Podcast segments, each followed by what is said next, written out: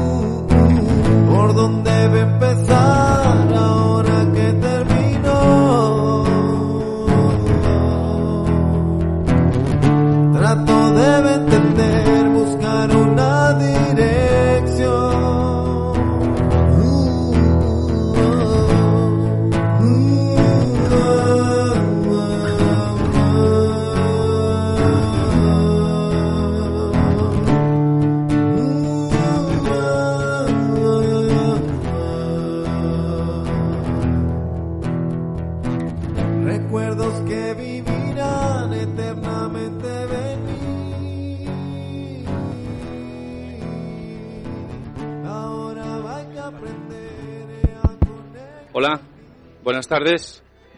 Gracias por estar aquí hoy, este día tan significativo. Eh, espero que estéis bien a nivel de, del aire acondicionado, del espacio, cualquier cosa, me lo comentáis. Me, me- entonces ya es el volumen, ya es el técnico. Un momentito. Joan, ¿le puedes dar un poquito? Vale. Vale. ¿Qué tal ahora? ¿Sí? Vale.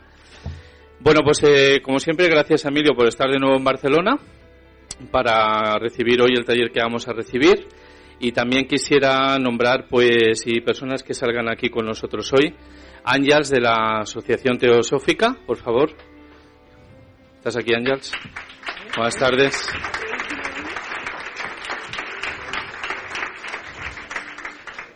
También eh, de la asociación que ha hecho posible el evento aquí en las cocheras de Sans. Eh, Deixa la teva emprenta, si podéis salir, por favor, también con nosotros. Gracias.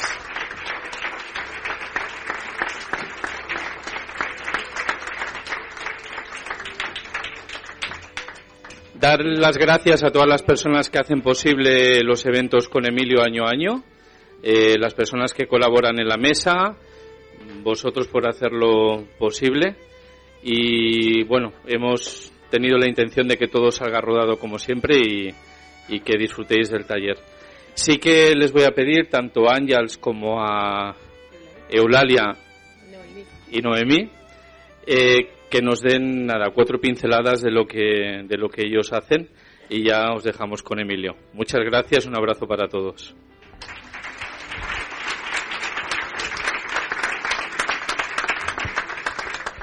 Buenas tardes, amigos. Eh, es un honor y un placer estar aquí con todos vosotros. Mm, nosotros mm, somos, eh, formamos parte de la Sociedad Teosófica, eh, que es una sociedad que no se oye. Hablo más alto. Vale. Sí. Perdón. Em, la Sociedad Teosófica tiene tres objetivos. El primero y más importante es el de promover em, la fraternidad universal. Mm, todos los miembros que estamos en ella mm, intentamos eh, ser un elemento de un núcleo de fraternidad universal sin distinción de ninguna clase, ni raza, ni credo, ni sexo, ni color, ni castas, ni nada. Eh, todas las personas que están interesadas por la teosofía mm, se supone que por lo menos este primer objetivo mm, es un objetivo que les convence. El segundo objetivo eh, es el estudio comparado de ciencia, religión y filosofía, o ciencias comparado de religiones, ciencias y filosofía, para darnos cuenta de que en realidad todos estamos hablando de lo mismo desde diferentes ángulos. Y el tercer objetivo es eh, el estudio y el descubrimiento de esos poderes ocultos en el hombre o en el ser humano, eh, que evidentemente no se limitan solo a lo que son ni la clarividencia y la clariaudiencia y estas cosas, sino que va mucho más allá. Y en esto Emilio está ayudando muchísimo con esta constitución septenaria del hombre y mucho más para que nos demos cuenta de que no solo somos este cuerpo que habitamos, sino que hay mucho más detrás de esto. Y ya creo que esta es la pincelada que me pedían. Gracias, Eulalia. Hay Ángel. Te paso el micro, un minuto que puedas exponer, porque gracias a, vosotras hemos hecho posible el taller hoy aquí y nos apetece también escucharte. Bueno, buenas tardes. Eh, nosotros nos llamamos Deja la Teva Empremta y el único objetivo, estamos de momento muy anclados en este barrio, en el barrio de Sanz, y estamos en el ayuntamiento, bueno, un poquito hemos ido entrando, y somos los místicos. Yo cuando entro dice, vamos a luchar. No, yo no lucho. Yo, nosotros somos los místicos, ¿no? Bueno, pues desde ahí estamos abriendo también nuestro camino, de crecimiento personal, de amarnos, de espiritualidad, de reconocernos. Y este es el objetivo que estamos haciendo. Lo, queremos abrir a toda Barcelona y a Cataluña. Pero bueno, de aquí vamos ya llegando a la India también, un poquito, en mujeres y tal. Este es, este es un poquito la base de quienes somos, ¿no? Los místicos que digo yo, que intentamos identificarnos desde la paz y el amor.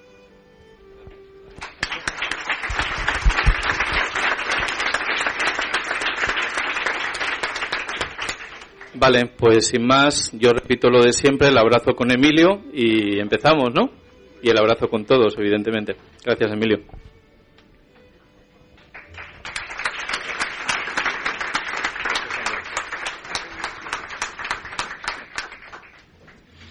Hola, buenas tardes.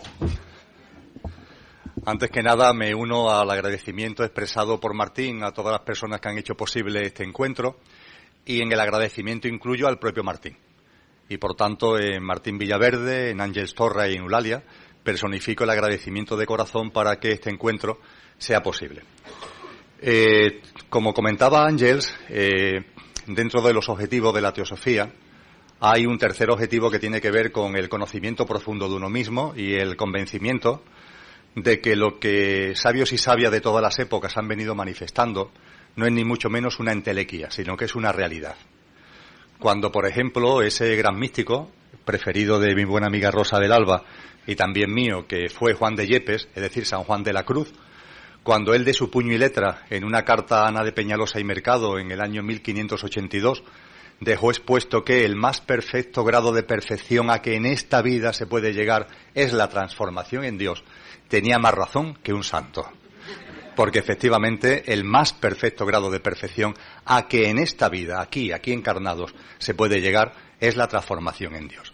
Y esa transformación es la que late en nuestro corazón, es el anhelo que tantos seres humanos tenemos, ya no solamente desde el punto de vista propio, individual, sino también desde el punto de vista colectivo, enlazando con ese gran objetivo de la fraternidad que también se ha expuesto en el inicio de este acto. Eh, el encuentro que vamos a desarrollar se dirige fundamentalmente a profundizar en esa transformación desde un elemento concreto, el conocimiento de nosotros mismos, algo que también esos sabios y sabias de todas las épocas han puesto en primera, en primera dimensión, conócete a ti mismo, Conócete a ti mismo, escribió Platón, conócete a ti mismo, escribió Aristóteles, esos sabios de la Grecia clásica que nos decían conócete a ti mismo y de esa forma conocerás al hombre, conocerás el universo y conocerás a Dios. Ese conocimiento es lo que anima, sin ningún tipo de duda, el proceso de transformación y en el contexto del conocimiento de uno mismo y en el conocimiento del contexto de los demás, utilizar una herramienta que es la constitución septenaria, que es una herramienta, una especie de mapa que la sabiduría perenne que viene de Cebeta saber cuándo y de, de, la que han bebido tanta gente a lo largo de la historia humana es el instrumento que hoy tenemos a nuestra disposición. Yo diría que es el instrumento más idóneo que tenemos a nuestra disposición para promover, para impulsar esa transformación desde el conocimiento de uno mismo, la constitución septenaria del ser humano. Dice la ciencia hoy, cualquier tratado de ciencia que abramos, da igual, nos vamos a cualquier librería, compramos cualquier libro de cualquier científico de los que están hoy eh, en boga y todos nos dicen lo mismo casi en las primeras páginas. Una cosa es la apariencia y otra cosa es la esencia. Eso es hoy moneda de uso común en el ámbito científico. No siempre ha sido así.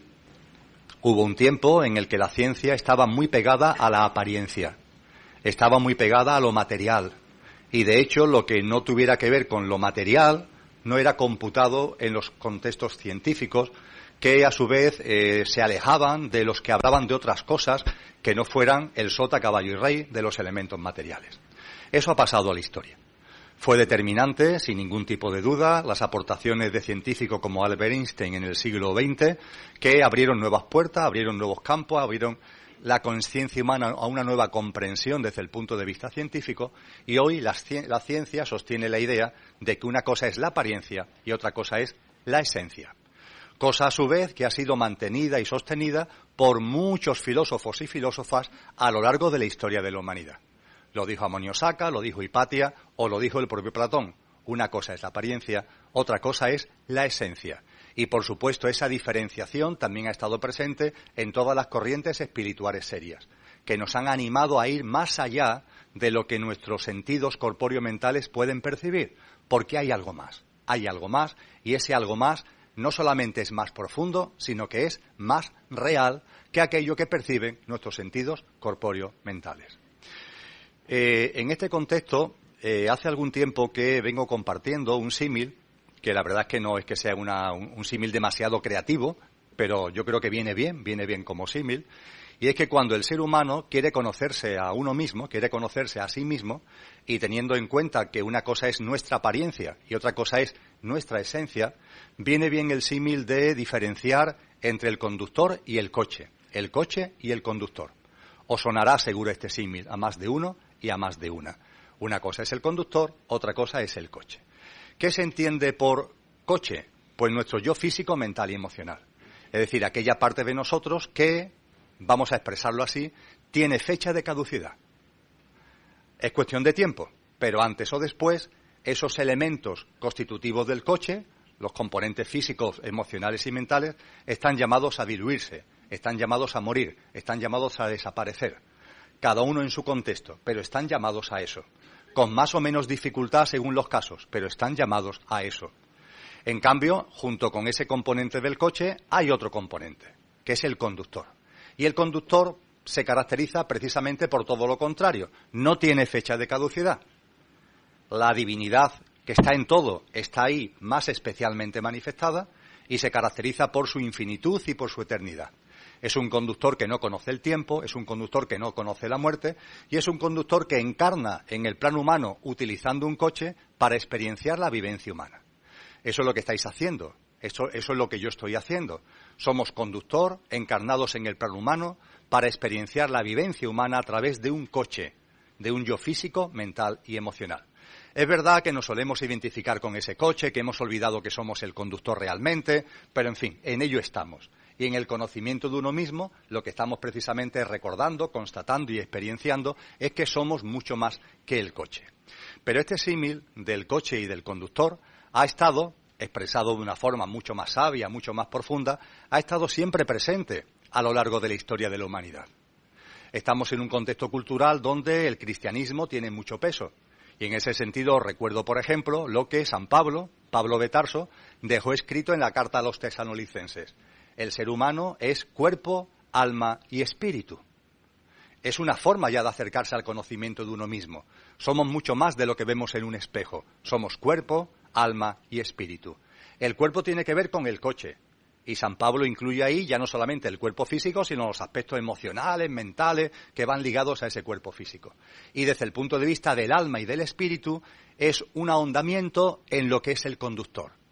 Él no se queda en algo único, sino que empieza a hablar de dos componentes de la parte de nuestra esencia, de la parte del conductor. Y habla de alma y habla de espíritu. Ha habido otras corrientes espirituales que han hablado de cuatro componentes, cinco componentes, en los libros védicos, en la Advantia, se empiezan a hacer formulaciones que se nos ofrecen como mapa para que nos conozcamos mejor. Sepamos realmente cuáles son nuestros componentes y a partir de ahí, desde ese conocimiento, desde esa sabiduría, podamos afrontar de mejor forma el conocimiento de nosotros mismos y el proceso de transformación. Eso sí, cuando se habla de los elementos constitutivos del ser humano, en el número que sea, vamos a hablar de siete en concreto y ahora explicaré el motivo, cuando abordamos esa constitución tenemos que ser en cuenta que no dejamos de ser uno. Es decir, no somos esquizofrénicos que tengamos por ahí trozos por ahí repartidos, somos uno. Pero sin embargo, siendo uno, es enormemente interesante y enormemente inteligente el darnos cuenta de los distintos componentes porque es lo que nos permite que con sabiduría podamos actuar sobre cada uno de ellos.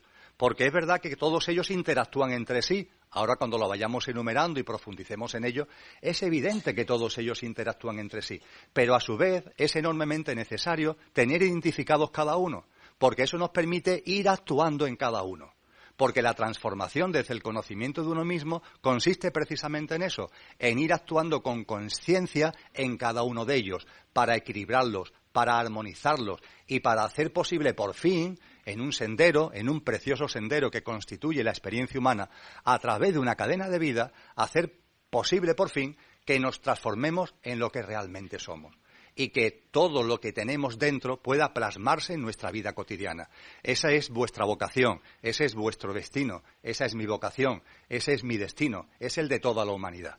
Y la constitución sextenaria es un instrumento muy potente para ello y nos permite, utilizando el símil del cuerpo físico, darnos cuenta, por ejemplo, en el cuerpo físico tenemos pulmones, corazón, estómago, páncreas, bazo, tenemos la vena femoral, y cuando somos conocedores de eso, actuamos según lo que necesitemos en cada componente.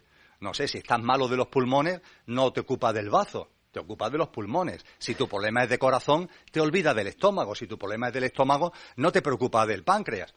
De la misma forma, el análisis espiritual y consciente del conocimiento de nosotros mismos nos permite tener identificado cada uno de los componentes que con independencia de que interactúen entre sí, porque es evidente que el corazón interactúa con el pulmón, el pulmón interactúa con el estómago, el estómago con el páncreas, todo está interactuando, pero cada uno tiene su singularidad.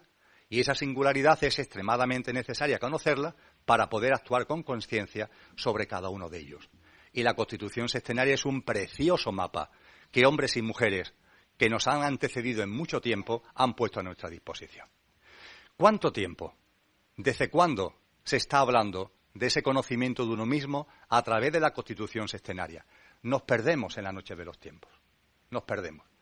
Eh, indagando, no hace falta indagar mucho, indagando un poco al respecto, nos encontramos que la constitución sextenaria, el conocimiento a través de ella de nosotros mismos, estaba presente en las escuelas de misterio que proliferaron en un momento determinado, pongamos por caso en el antiguo Egipto o en la antigua Grecia estaba también presente en las enseñanzas de las escuelas de las cien flores de la antiquísima China. Y desde entonces para acá ha venido manteniéndose normalmente en círculos bastante cerrados, en círculos que podemos denominar iniciáticos, que ese conocimiento de nosotros mismos a través de la constitución sextenaria lo han tenido guardado, lo han tenido reservado, en el entendimiento que ofrece una información tan potente que la humanidad en su conjunto no estaba en condiciones ni en situación de tener ese conocimiento. Que a lo mejor llegaría el momento, pero que no había llegado el momento. Se mantuvo en los círculos secretos de los brahmanes hindúes, pongamos por caso. Se mantuvo en el secreto más profundo de los rosacruces, en las primeras logias de la masonería más inteligente y más sabia. Ahí, ahí, por ahí, por ahí ha ido llegando hasta nuestros días. Eso sí, hay un momento determinado en el que una serie de personas, y yo diría que muy en particular una persona, considera que ha llegado el momento de divulgarlo públicamente, que se ha mantenido de forma reservada durante mucho, mucho tiempo y que ha llegado el momento de difundirlo abiertamente. Esta persona, acompañada de otras, lo hacen además no porque se les ocurra a ellas, sino porque reciben una serie de mensajes, perciben una serie de mensajes y tienen comunicación con unos seres que ellas, esas personas, lo que perciben y entienden es que le están comunicando que ha llegado el momento. No es, por tanto, una entelequia mental de alguien consigo mismo, sino que esas personas en contacto con lo que esas mismas personas llamaban maestros, mahatmas, entienden que ha llegado el momento. Entendiendo por esos maestros, entendiendo por esos mahatmas, seres humanos, mejor dicho, conductores, dimensiones álmico y espirituales, encarnadas en seres humanos, que han completado su sendero como en, la encarnación humana. Y que habiendo completado su sendero, en lugar de seguir su proceso evolutivo, vete a saber por dónde, han optado por quedarse aquí. Y nos están acompañando, encarnando o no encarnando, pero nos están acompañando. Esos son los maestros, esos son los mahatmas. Ahí está, pongamos, eh, ya que antes hablábamos del cristianismo, ahí con toda probabilidad está Jesús de Nazaret o está Buda. Y esos mahatmas están aquí. Y esos mahatmas son los que indicaron a estas personas, y en particular a una, a Elena Balavansky, que había llegado el momento de realizar la difusión de lo que hasta ese momento se estaba manteniendo en círculos iniciáticos, en círculos reservados y en círculos secretos. Por cierto, que a bastante de esos círculos iniciáticos y secretos y reservados no le gustó. No le gustó que se abriera públicamente lo que ellos estaban reservando para sí. Pero era el momento. Y efectivamente era el momento. Y era el momento por dos motivos. En primer lugar, porque la evolución en conciencia de la humanidad ya lo requería. Ya era el momento de abrir las puertas. Ya era el momento de que lo que estaba guardado en un cajón se pusiera encima de la mesa. Y complementariamente porque se estaba dando una circunstancia que sirvió como desencadenante. Y la circunstancia tiene que ver con las prácticas de espiritismo que se desarrollaron profundamente, tuvo una gran profusión en el tramo final del siglo XIX. En 1865, 1870, 1880, el espiritismo cogió una gran boga. Y claro, cuando el espiritismo empezó a arrancar y a adquirir esa preponderancia, hubo un entendimiento inicial de que cuando se conecta con el más allá, se conecta con espíritus. De ahí lo de espiritismo. Pero es que eso no es verdad. Es decir, o no es verdad, no es toda la verdad. Es una media verdad que es la peor de las mentiras. Cuando se conecta con el denominado más allá, puedes conectar con muchas cosas. Con muchas cosas. Y para saber con lo que puedes conectar, es imprescindible que, entre otras cosas, conozcamos de qué estamos constituidos. Porque hay componentes del ser humano que efectivamente mueren con la muerte física. Hablaremos dentro de un ratito de algo conocido por todos nosotros, el cuerpo físico denso este cuerpo. Este cuerpo cuando muere, muere, ya está. Hablaremos de otro cuerpo físico a lo mejor menos conocido y reconocido, el etérico. Y el etérico se diluye y por tanto, entre comillas, muere un poquito después, unos días después del cuerpo físico denso. Pero es que hay otros componentes del ser humano que están llamados a disolverse, a morir, pero que puede ser que tarden más tiempo. Lo iremos desarrollando esta tarde. Me refiero al ámbito emocional y me refiero al ámbito mental, al nivel inferior de la mente, a la mente concreta y al plano ligado a ella de la que habla la psicología moderna. Esos componentes están llamados a disolverse, están llamados a desaparecer tras la muerte física. Pero ojo, esa desaparición puede, en términos de nuestro plano físico, puede tardar tiempo. Puede ser que no sea rápido, porque todo va a depender de la densidad, de, de lo cargado que estén nuestros componentes emocionales y mentales. Cuando hay mucha carga, cuando nuestros componentes emocionales y mentales están muy densificados, se necesita un tiempo. Un tiempo que además, en nuestra perspectiva, puede incluso ser muy largo. Lo cierto es que para que lleguemos al plano de luz, ese cielo, esa gloria de la que nos habla el cristianismo, ese de Bachán del que nos hablan las corrientes orientales, tiene que llegar ya los componentes puramente infinitos y eternos, los componentes no perecederos del ser humano. Os invito a un símil que utilizaré varias veces durante esta, durante esta tarde. Eh, yo no sé si sigue siendo así, porque hace un montón de tiempo que no veo la tele, pero hace años nos eh, televisaban los despegues de los cohetes de la NASA cuando se lanzaban al espacio exterior yo que sé, que es el Apolo 13, que es el Apolo 14, y no sé si recordáis la imagen, pero ahí hay un cohete gigantesco, inmenso, en Cabo Cañaveral, en Houston, y comienza la cuenta atrás. 10, 9, 8, 7, 6, 5, 4, 3, 2, 1, 0. Y sale una humareda enorme, como mucho fuego, y lentamente sale para arriba un cohete gigantesco, inmenso. ¿Y qué es lo que vamos viendo? Que conforme el cohete va cogiendo altura y va hacia el espacio exterior, va soltando componentes va soltando componentes. Suelta un trozo, suelta otro trozo, suelta otro trozo. Y finalmente ya cuando está en el espacio exterior, el cohete es muy pequeño en comparación con el gran cohete que salió de Cabo Cañaveral. A nosotros, cuando se produce la muerte física, nos pasa algo semejante. Tenemos distintos componentes y esos componentes empiezan a ser soltados. Y para acceder al de Bachán, para acceder al plano de luz, tienen que soltarse una serie de componentes inevitablemente para que a ese de Bachán llegue lo que realmente tiene que llegar. Que en la expresión que antes utilizaba, del símil que antes utilizaba de conductor y coche, es el conductor, los componentes del conductor. Los componentes del coche no entran en el de Bachán. Los componentes del coche o se quedan aquí o durante la fase de tránsito se van disolviendo. Pueden durar más tiempo, pueden durar menos tiempo, en algunos casos duran mucho tiempo, pero tienden a irse disolviendo. Como nota a pie de página, lo, comento ahora, no voy a profundizar en ello porque el taller y el encuentro no va dirigido a este asunto, pero os recuerdo que la vida es una. La vida no se puede partir, la vida no tiene compartimentos, ni entre seres, ni entre formas de vida, pero a su vez, la vida siendo una tiene como distintos aspectos, como distintos planos. Y en lo que ahora me interesa recalcar es que la vida como tal tiene una habitación, valga también el símil, que es en la que estamos ahora. No me refiero a las cocheras de San, me refiero a la vida física. La vida física es una, es una habitación de la vida.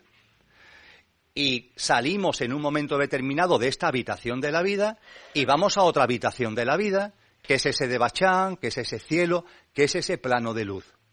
Pero ojo, entre la habitación de la vida física y la habitación del plano de luz hay otra habitación intermedia. Hay como un vestíbulo, hay un espacio intermedio. Ese espacio intermedio, en castellano, la denominación que más se utiliza es el tránsito. En el ámbito eh, oriental se le llama también el bardo o estado intermedio. El mal titulado traducido Libro tibetano de los muertos, su título real, no es ese, que es un título comercial, es libro del estado intermedio. Y el estado intermedio lo que nos viene a decir es que entre el plano físico, la vida en el plano físico y la vida en el plano de luz, hay una fase de tránsito. Fase de tránsito que os recuerdo que en el antiguo Egipto, en la antigua Grecia e incluso en la primera parte del Imperio Romano, a la gente se le enterraba con una moneda. Una moneda en la boca, una moneda en los ojos. ¿Para qué quiere un muerto una moneda? Bien, muy sencillo. Se entendía metafóricamente hablando que había que pagarle la moneda a un barquero. El barquero que tenía que llevarte de una orilla del río a otra orilla del río. La orilla del río de partida es la vida física y la orilla del río de destino es el plano de luz y en medio hay un espacio. Ese espacio es el que metafóricamente se representa por el río y el tránsito por un barquero. Evidentemente, cuando desencarnamos no hay ningún barquero que nos esté esperando, ni tenemos que pagar ninguna moneda. Pero sí es cierto que tenemos que hacer un recorrido un recorrido que no es físico, tenemos que hacer un recorrido entre la habitación de la vida física y la habitación del plano de luz. Y ese cohete de Cabo Cañaveral tiene que pasar por ahí.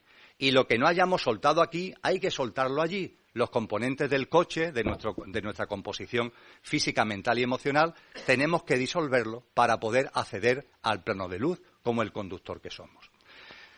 El espiritismo esto no lo veía y hacía mucho hincapié en la conexión del más allá sin darse cuenta de que también hay desencarnados que se quedan en el tránsito porque su componente emocional está muy cargado, muy egoico, porque su componente mental también está muy cargado. A esos componentes emocionales y mentales de desencarnado, desde distintos ámbitos a finales del siglo XIX, se le empezó a llamar el cascarón, que es un apelativo no despectivo, es cariñoso. Y lo que se intenta es darle una descripción a que, oye, cuando conectas con el más allá, puede ser que contactes ni mucho menos con espíritu, ni mucho menos con dimensiones álmicas, sino con cascarones. Con cascarones que no son otra cosa, sino componentes cargados, densos, de desencarnados que están en proceso o deberían estar en proceso de disolución de esos componentes. Para eso se empezó a hablar de la constitución sextenaria, además del convencimiento de que había llegado el momento. Que yo sepa, y evidentemente no estoy en posesión de toda la información, el primer texto donde la Constitución sextenaria se divulga es un texto de 1882 que firma Elena Blavatsky en la revista de Teosofía, la Teosofía. Inmediatamente después, en, 1883, hay dos autores que también publican textos donde se habla de la Constitución sextenaria. Me estoy refiriendo a Eliphas Levi y estoy refiriéndome a Sinet y posteriormente es la propia Blavatsky la que sigue profundizando en la Constitución sextenaria a través de distintas obras. Lo hace en la doctrina secreta, lo hace en, la, en las claves de la teosofía, sigue profundizando en ello. Y finalmente, la aportación que hoy está más divulgada acerca de la Constitución sextenaria se debe a una persona extremadamente ligada a, Elena Blavatsky, discípula suya, que fue Annie Besant de la que mañana precisamente se cumple el aniversario de nacimiento. Nació un 1 de octubre. Y Annie Besant publica una obra en 1898 que es la que voy a utilizar para hablar de la Constitución sextenaria.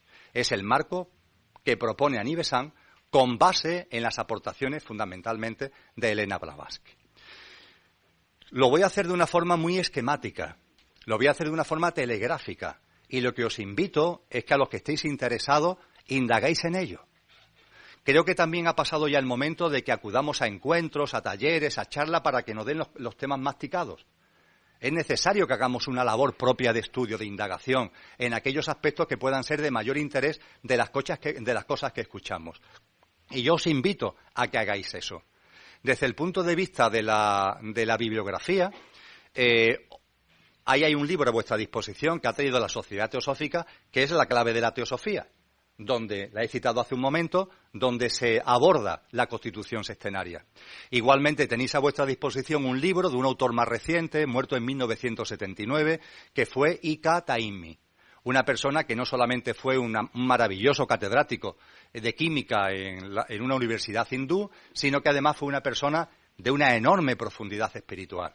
Posiblemente, aunque él era de una modestia extrema, era un auténtico yogi aunque nunca, nunca, nunca presumió al respecto. Y él escribió algunas obras realmente emblemáticas. Una de ellas, El conocimiento de sí mismo, la tenéis ahí a vuestra disposición, y ahí se profundiza mucho en la constitución sextenaria. Y en Internet tenéis muchísimas obras, apuntes y documentación a vuestra disposición. Indagar en ello. Yo lo que voy a hacer es tomar el mapa y de alguna forma resumirlo, sintetizarlo, subrayar los aspectos que modestamente considero de mayor interés desde el punto de vista de lo que podemos o debemos tener en cuenta. Y como último elemento en la introducción, cuando indaguéis en Internet vais a encontrar algunas webs, algunos sitios donde se dice que en la formulación pública de la Constitución sextenaria hay divergencias. Hay divergencias, por ejemplo, se dice de la propia Elena Blavatsky, en cuanto que fue modificando la plasmación de esa constitución sextenaria. O se habla de que Aní Besant no respetó de verdad los fundamentos dados por Blavatsky a la hora de eh, poner de manifiesto esa constitución sextenaria. Bien, con relación a esto, a esto en particular, os aseguro que lo he indagado mucho. Y os puedo decir que es mentira. No hay ningún tipo de contradicción, no hay ningún tipo de equívoco, no hay ningún tipo de error. Lo único que la distinta concepción, la distinta divulgación depende de donde queramos poner el acento. Ya está. Por ejemplo, a veces cuando se habla del cuerpo físico, se habla del cuerpo físico como uno. ¿Por qué? Porque se entiende que el cuerpo físico tiene dos subcomponentes, el cuerpo físico denso y el cuerpo físico etérico. Elena, eh, perdón, Aníbal Sam, para evitar equívocos, prefirió dividirlo y hablar del cuerpo físico denso por una parte y del cuerpo físico etérico por otro. Pero no hay contradicción. Lo que se intentaba, lo que se intentó desde la primera plasmación de Blavatsky en 1882 y la de Besán en 1898 era ir viendo cómo la gente iba percibiendo el mensaje, permitirme que lo diga así, e irlo haciendo cada vez más claro, viendo qué aspectos podían ser más oscuros, más difíciles de interpretar y ponerlo de la manera más sencilla posible. Y fijaros, estamos hablando de 1898. Eh, ha llovido mucho desde entonces. Y desde entonces, por supuesto, que ha habido mucha gente que ha bebido de, esas fuentes y que se han conocido a sí mismos y que han impulsado su proceso de transformación a través del mapa de la Constitución sextenaria. Pero coincidiréis conmigo que todavía esto es un gran desconocido parece, no hay ningún deseo de mantenerlo en círculo reservado, pero es que se sigue manteniendo en círculo reservado. La sociedad teosófica hace una labor ingente para abrirlo al público, pero todavía se sigue ahí manteniendo en círculo reservado. Y además, últimamente está ocurriendo algo muy curioso. Bueno, últimamente y no tan últimamente. Es un tema que Lola me insiste mucho en ello con mucha razón.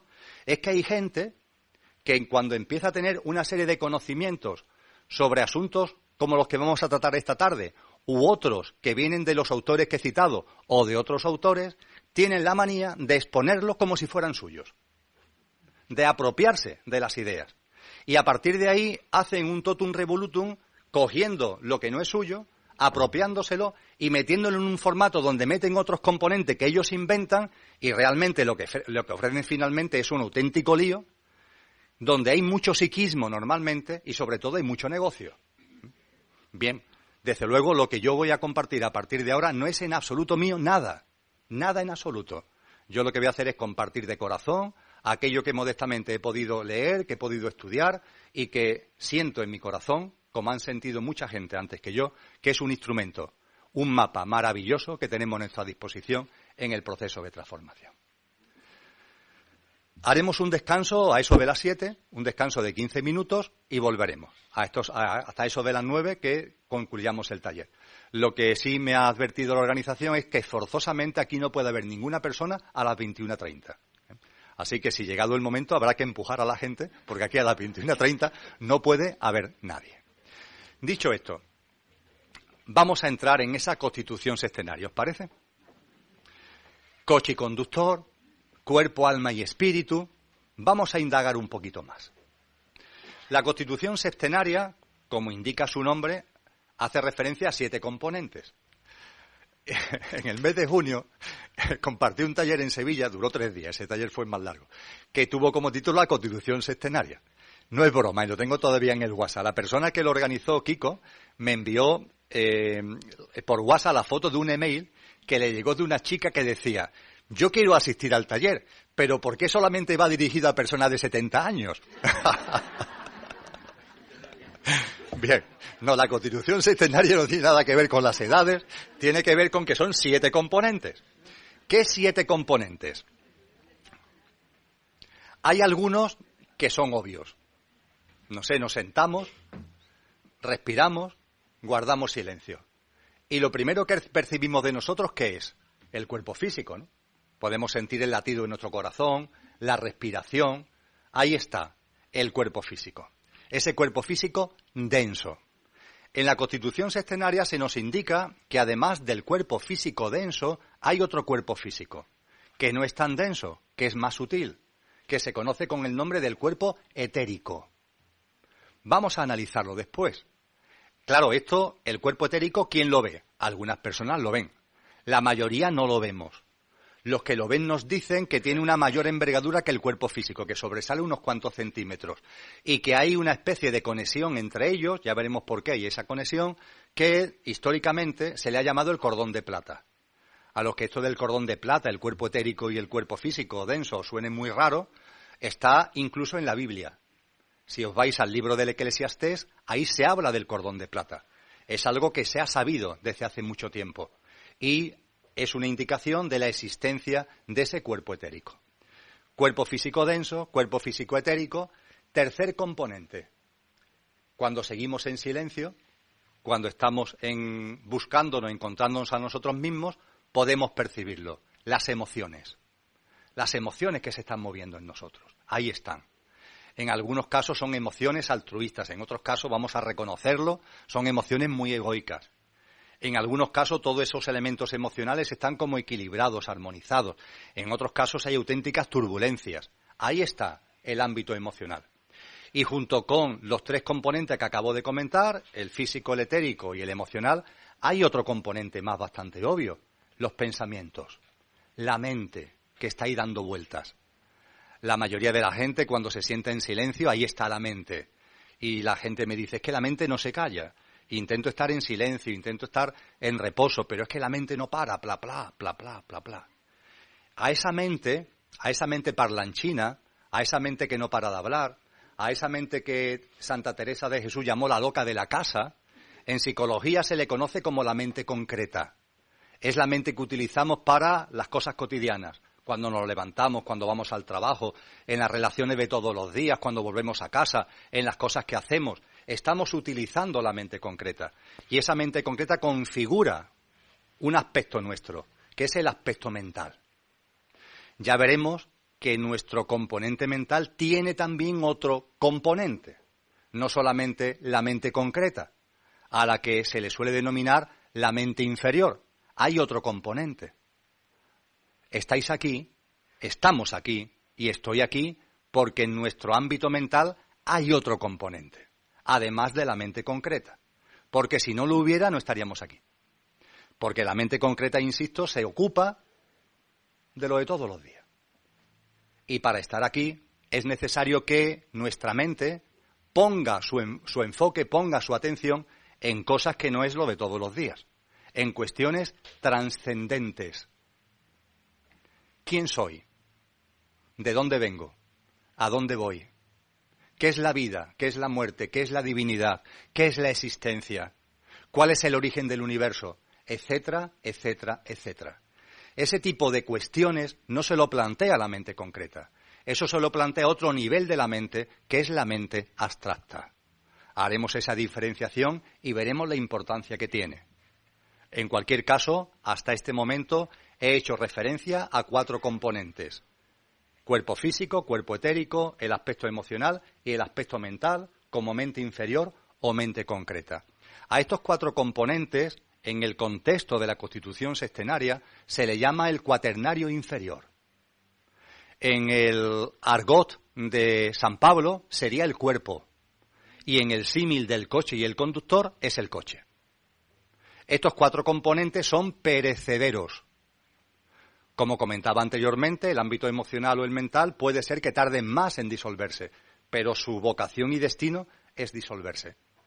Constituyen la parte perecedera del ser humano, de vosotros y de mí.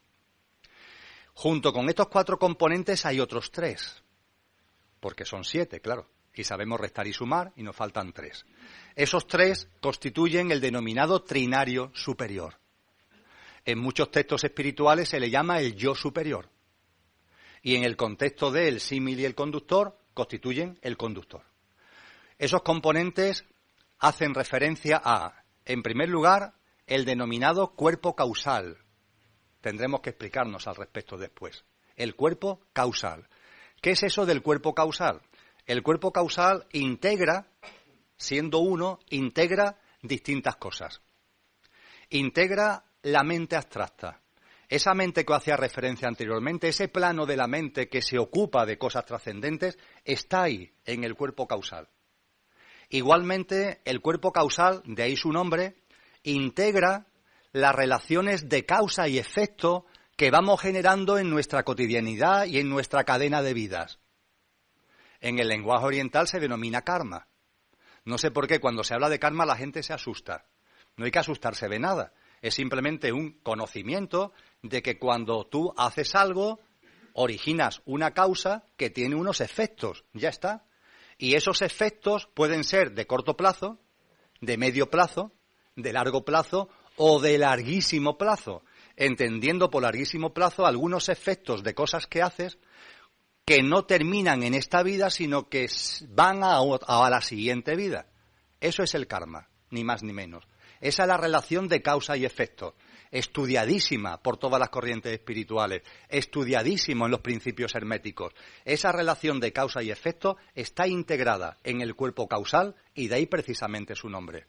Y en el cuerpo causal, y es su piedra de toque fundamental, está el alma humana, ese alma individualizada, ese alma que cuando encarnamos vida tras vida integra las experiencias que vamos viviendo ese alma que es una especie de batería, que es capaz de absorber las experiencias en conciencia que vamos desarrollando a través de nuestras vivencias, vida tras vida, vida tras vida, y recargándose, llenándose de energía consciente, ese alma que inicialmente podemos decir que está poco desarrollada, que es casi un embrión, va ganando en peso, va ganando en potencia, va ganando en fuerza, va ganando en autoconciencia, cada vez se va haciendo más consciente, cada vez se va haciendo más consciente. Ha habido autores que han dicho que el ser humano, que hay seres humanos que no tienen alma. No lo decían metafóricamente, lo afirmaban seriamente. No sé, por ejemplo, Gurdjieff se empeñó en el tema de que el ser humano no tiene alma. Eso no es así. Todos los seres humanos tenemos cuerpo causal y todos los seres humanos tenemos alma que está integrada en ese cuerpo causal. Lo que sí sucede es que hay almas que han crecido poco, vamos a llamarlo así. Hay almas que su autoconciencia está muy constreñida, que está muy limitada. Efectivamente, eso sucede, pero ahí hay alma. Y en el proceso de crecimiento personal, en el proceso de expansión de la conciencia y en el proceso de desarrollo espiritual, el alma, a través de las encarnaciones y a través de las experiencias que vamos viviendo en esas encarnaciones, va absorbiendo conciencia y va aumentando en autoconciencia y se va, por tanto, engrandeciendo. También entraremos en ello más adelante. Eso constituye el cuerpo causal. El cuerpo causal, que pertenece al conductor, Fijaros que es un salto muy importante en el conocimiento de nosotros mismos. Cuando una persona empieza a percibir que tiene un alma, eso significa que empieza a dejar de identificarse con el coche. Y eso es un salto en el proceso evolutivo tremendo. Yo no soy el coche, yo soy más que el coche. Yo no soy Emilio, yo soy un alma encarnada en Emilio. Y cada uno de vosotros no sois lo que la apariencia dice que sois. Sois almas que están encarnadas en ese coche, en esa apariencia, que es perfecto mientras que estamos aquí, pero no es lo que realmente somos. El percibirte como alma es un paso en el sendero espiritual enormemente importante. Ya de hecho, la humanidad sería muy diferente si la mayoría de los seres humanos tuvieran esta conciencia. Eso sí, lo que nos han hecho el mapa al que vengo haciendo referencia nos dicen que el sendero es más largo y que después de percibir que no eres el coche, sino que tienes una dimensión álmica individual, vendrán más cosas. Porque ese alma va a seguir ganando en autoconciencia.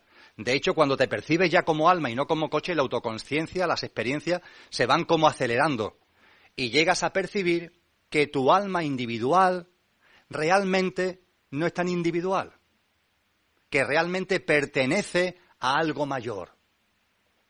Ese algo mayor recibe el nombre de alma universal.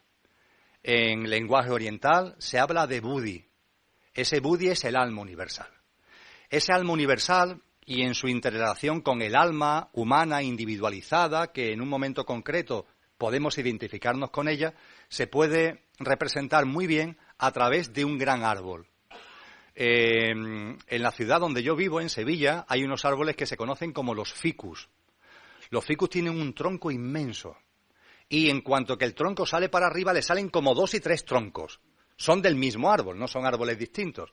Y de cada uno de esos dos o tres troncos empiezan a salir muchas ramas. Y de cada rama otras muchas ramas. Y después finalmente de cada rama ramitas. Y de las ramitas racimos de hoja. Y de los racimos de hoja hojas y lo que te encuentras es un árbol que algunos tienen una dimensión mayor que esta habitación, lleno de hojas. Tú puedes pensar que cada hoja existe individualmente, pero no es la realidad. Cada hoja pertenece al árbol. Nuestras almas, en un momento concreto de nuestro sendero espiritual, podemos percibir que son individuales, pero es una percepción simplemente en el contexto de nuestra evolución, porque nuestras almas realmente están integradas en ese alma universal o Budi. Y cuando eso se, uno lo percibe, podemos traer a nuestra vida lo que Willy Jagger, el benedictino este que tanto ha hecho por traer el Zen al, ámbito europeo, habla en su libro La ola es el mar. La ola es el mar. No te veas como ola. No te identifiques con algo individual, porque realmente tú eres mucho más. Y en el mapa de la Constitución Sextenaria se nos indica que incluso hay más, porque ese alma universal, intentaremos en el final de esta tarde profundizar en ello, ese alma universal a su vez es una especie de vehículo, una especie de instrumento que utiliza otro componente que está en el ser humano, el componente más inefable, el componente más profundo, el componente que en el lenguaje que más utilizamos entre nosotros se denomina espíritu. Y ese espíritu, desde luego, es uno. El espíritu no hay muchos espíritus. Esa esencia divina que está en la creación y que está en todo en la creación es uno. Y el misterio de cómo algo que es uno puede estar, decía Elena Blavatsky, en cada átomo, el misterio de cómo algo que es uno puede estar en cada uno de los que estamos en esta sala, el misterio de cómo algo que es uno puede estar en los 7.500 millones de seres humanos, lo resolvió muy bien el esoterismo cristiano, aunque hoy el cristianismo lo haya prácticamente olvidado. Y lo resolvió con una denominación, el Espíritu Santo. Seguro que os suena lo del Espíritu Santo. Hoy, sin embargo, se pregunta en los ámbitos cristianos, sobre todo en los ámbitos católicos, acerca de eso del Espíritu Santo, eso que el día del, de Pentecostés se dice que los, seguidores de Jesús de aquel, de aquel, momento pues recibieron o percibieron y se simboliza como una especie de lengua de fuego encima de las cabezas. Hoy cuando se pregunta acerca de esto, el silencio es lo que obtenemos como respuesta. Sin embargo, en el cristianismo profundo se hablaba de esto y se nos decía que el Espíritu Santo es ni más ni menos que el Espíritu uno en cada uno. El Espíritu que es uno en cada uno. Así de sencillo y a su vez así de complejo. El espíritu que es uno en cada uno. Un nuevo símil, por si os resulta complicado esto de la definición. En esta habitación estamos todos respirando. Si alguien no respirara, se moriría. Estamos todos respirando. Hay un aire, un aire, del que cada uno estamos respirando. Nadie está aquí tan loco que yo sepa como para decir que hay un trocito de aire que tiene su nombre. Desde luego yo no creo que haya un trocito de aire que ponga Emilio, que es del que yo respiro. No, hay un aire único. Ahora bien, en la medida en que cada una de las doscientas y pico de personas que estamos aquí respiramos y entra en nuestros pulmones, podríamos decir que ese aire que es uno está en mí, porque está dentro mío, porque está en mis pulmones. Bueno, pues este símil, de una forma muy rudimentaria, nos puede ayudar a percibir lo que es esto de que el espíritu, siendo uno, esté en cada uno. Y de esta manera, como la Constitución sextenaria nos indica que en el conductor, en el yo superior, tenemos tres componentes. El cuerpo causal, donde está el alma individual, Buddhi o alma universal, y el espíritu o atma, que es nuestra genuina naturaleza, nuestro genuino ser. Es, este es el planteamiento de la Constitución sextenaria y a partir de estos momentos, si os parece, lo que voy a hacer es ir uno por uno, de forma resumida, de forma breve, de forma telegráfica, e invitando a que, consultando las claves de la teosofía de Blavatsky, consultando el conocimiento de sí mismo de Taimi y consultando mucha información que afortunadamente ya tenemos a nuestra disposición, indagáis y hagáis esa labor vosotros mismos y vosotras mismas. ¿Vale? Cuando se hace este planteamiento, vuestra mente, o la mente de muchos de vosotros y de vosotras, reconocérmelo, está esperando que empiece por el espíritu. ¿Por qué? Porque es lo más importante. No que empiece por el cuerpo físico, que ya lo tenemos muy visto. Bien, pues toda la gente que sabe de este asunto, todas las personas que han hecho su sendero espiritual, nos dicen que no, que hay que empezar por el cuerpo físico. que la casa se comienza por los cimientos. Y aquí estamos tocando tierra. Y hay que comenzar por aquí. Tenemos que ir asumiendo, en el conocimiento de nosotros mismos, tenemos que ir asumiendo el mando de nosotros. Cada componente tiene que estar bajo nuestro mando. Y para que, desde el punto de vista de nuestra evolución, podamos vivir en un sea posible, imaginaros lo que nos queda, como el espíritu que somos, como la divinidad radical que somos, para que eso sea posible, antes tienes que ir haciendo un trabajo, tienes que ir haciendo una labor de armonización, de equilibrio y de toma de mando consciente de todos los demás componentes. Y si no es imposible, si no es una quimera, insisto, a la mente le gusta irse arriba, pues no, hay que ir paso a paso, punto por punto. Es más, si estuviera aquí José Tarragó, no lo recordaría. Él insiste mucho en lo siguiente. Cuando empezamos a avanzar en nuestro proceso espiritual, se da una circunstancia que tenemos que tener en cuenta. Estamos rodeados de energías. Hay cantidad de energías a nuestro alrededor. Lo podemos percibir más, lo podemos percibir menos, hay quien tiene más conciencia, quien tiene menos.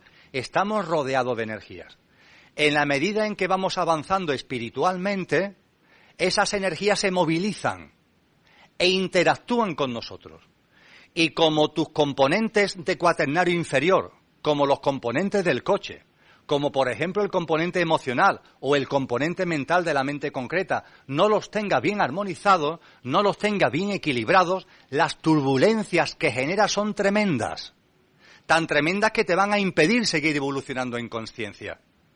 Vas a sentir unas turbulencias, vas a sentir unos desequilibrios en tu ámbito emocional y en tu ámbito mental, como consecuencia de la interacción con esas energías que se movilizan a nuestro alrededor cuando vamos desarrollándonos, que nos impedirían seguir avanzando.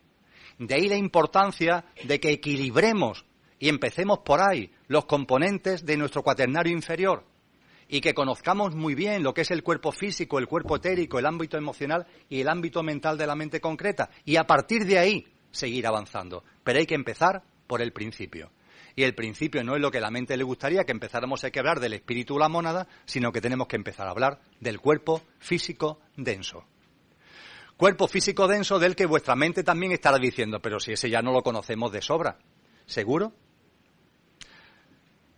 ¿Qué es lo que todo lo que nos han precedido y saben de estas cosas nos han dicho? Primero, al cuerpo físico hay que escucharlo reflexionar al respecto. ¿Escuchamos a nuestro cuerpo físico? Hay momentos concretos en nuestra vida que estamos, por ejemplo, en una, en una comida, en una cena, y el cuerpo te dice, no comas más. Pero hay algo en ti, normalmente la mente, que te dice, sigue comiendo que está muy bueno. No estamos escuchando al cuerpo. Y después pasa lo que pasa, la indigestión y el malestar. Estamos con un grupo de amigos en una cena, tomando unas copas, un vinito, y el cuerpo te dice, no bebas más. Y la mente te dice, no, hombre, no, sigue bebiendo, que estamos pasando muy buen rato, al día siguiente dolor de cabeza y resacón. Hay que escuchar al cuerpo. El cuerpo es sabio y el cuerpo merece ser escuchado. Punto segundo. Escuchar al cuerpo es una cosa y hacerle siempre caso es otra. Y de hecho al cuerpo no siempre hay que hacerle caso el cuerpo suele tener una cierta autonomía de nosotros. No digo independencia, pero sí una, una cierta autonomía. Intenta como ir por su cuenta. No sé, por ejemplo, hay gente que no quiere fumar, quiere dejar de fumar y el cuerpo dice, oye, yo quiero fumar. Y eso origina una tensión. Al cuerpo hay que escucharlo, pero ahora depende de nosotros el hacerle caso o no conscientemente, y esto es muy importante, conscientemente tenemos que decir, oye, el cuerpo tiene razón y no como más o no bebo más, o el cuerpo no tiene razón, porque el cuerpo tiene unas inercias, también tiene hábitos que nosotros mismos le hemos puesto por delante, que hacen que tenga una autonomía. Un amigo me decía, mire, mire, me está pasando una cosa muy curiosa, fui al médico, me hicieron un análisis, no sé qué, no sé cuánto, y estoy bastante bien y el médico me ha dicho que lo único que tengo que hacer es pasear todos los días 45 minutitos. Que baje a la, a la, calle y me dé 45 minutitos de paseo. No hay nada del otro mundo. Y en principio me parece incluso agradable. Oye, pero cuando ya llego a casa de la jornada laboral y me voy a, preparar para dar el paseo, mi cuerpo dice que no. Vamos, que me tengo que quedar en el sofá, que te quedes en el sofá, hombre, ¿dónde vas? ¿Dónde vas? Claro, el cuerpo te está diciendo, quieto, que estoy muy bien aquí en el sofá viendo no sé qué, en la tele. Tú tienes ahí que con conciencia decirle al cuerpo, no, hombre, no, vamos a dar un paseo de 45 minutos, te pongas como te pongas, porque es bueno para tu salud, es bueno para mí y por tanto, para adelante. Al cuerpo hay que escucharlo, pero depende de nosotros, en nuestra conciencia, el hacerle caso o el no hacerle caso. Para que el cuerpo esté a nuestro servicio, hace falta un poquito de autodisciplina. Vamos a expresarlo de otra manera. Hace falta una moderada disciplina, una moderada autodisciplina. Moderada, ¿eh? Moderada, pero autodisciplina. Y todas las corrientes espirituales nos han hablado al respecto. Lo que pasa es que en muchos casos los que difunden esas corrientes espirituales han olvidado. El ámbito del catolicismo se habla de los ayunos. Oye, qué manía con ayunar. ¿Para qué vamos a ayunar? Para disciplinar al cuerpo. No viene mal un ayuno de vez en cuando. No le viene mal a la salud, pero es que además no viene mal porque el cuerpo sabe entonces quién manda. Hoy no se come porque yo digo que no se come. Y el cuerpo protesta, y el estómago se rebrinca, pero hoy no se come porque el que mando soy yo y tiene que acostumbrarte a que el que mando soy yo. Y prácticas religiosas como los ayunos tienen ese trasfondo esotérico. En el ámbito musulmán, ahí van un poco más a lo bestia, porque hacen lo que se llama ramadán. Y claro, aquí nosotros decimos, ramadán, qué locura. Claro, imaginaros no tomar nada, ni siquiera agua, desde que el sol sale hasta que el sol se pone. Y como el ramadán no es siempre la misma época del año, sino que va cambiando, porque los meses árabes van cambiando, una vez es invierno, pero oye, cuando es verano, un ramadán en lo que nosotros llamamos el mes de junio es tremendo, que está el sol tanto tiempo fuera. Son un montón de horas desde que el sol sale hasta que el sol se pone y no se puede tomar nada. ¿Eso qué sentido tiene? ¿Qué es masoquismo? ¿Qué es locura? No, bebe también de esta fuente. Es disciplinar al cuerpo. Es un mecanismo de disciplinar, al cuerpo. Hombre, vamos a intentar que esos mecanismos sean moderados. No se trata de flagelarnos, no se trata de poner un, silicio, pero que sí el cuerpo se entere quién manda. Y esto tiene que ver con la espiritualidad. Estamos hablando simplemente del cuerpo físico, ¿eh? pero esto es muy importante en el contexto espiritual. Y si el cuerpo físico, ni siquiera el cuerpo físico lo tenéis bajo, bajo, vuestro mando, pues no sé, ya nos vamos. Es decir, ¿para qué vamos a seguir aquí perdiendo el tiempo? Es lo primero que tenemos que afrontar. Es lo primero. También es enormemente importante, y seguimos todavía telegráficamente hablando del cuerpo físico, también es enormemente importante el tomar conciencia de que el cuerpo físico no se construye una vez para siempre, sino que el cuerpo físico se está construyendo continuamente. Cuando en el feto humano se produce la fecundación, todos sabemos que es una célula femenina y una célula masculina. Configuran el cigoto. Dentro del vientre de la madre empieza la reproducción celular. Y cuando pasan los nueve meses, ese feto, convertido ya en un bebecito, sale del vientre de la madre. Por término medio, nueve billones, con B de Barcelona, con B de Betis, nueve billones de células. De dos a nueve billones. Y cuando ya estamos aquí, hemos salido del vientre de, nuestra madre, la reproducción celular continúa. Y un ser humano adulto tiene unos 100 billones de células. Pero esas células se están continuamente regenerando, continuamente. De hecho, según la ciencia actual, según la biología, la que más dura dura siete años. Es decir, que nuestro cuerpo es nuevo, permitidme que lo exprese así, cada siete años.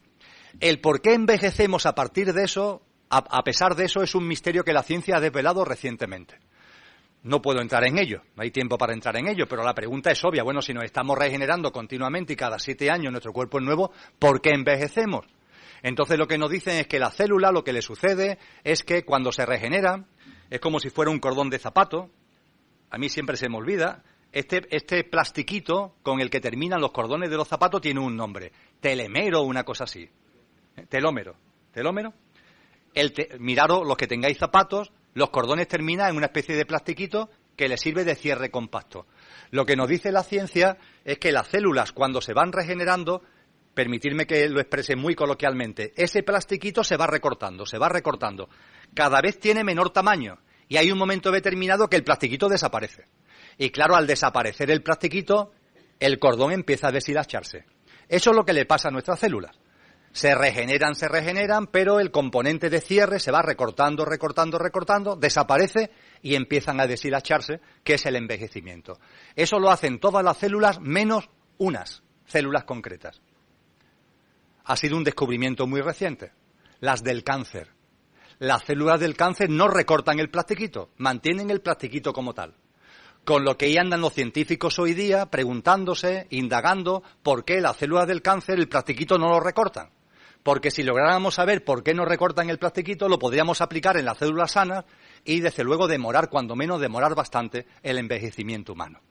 Pero a lo que iba, esto ha sido una nota a pie de página, a lo que iba.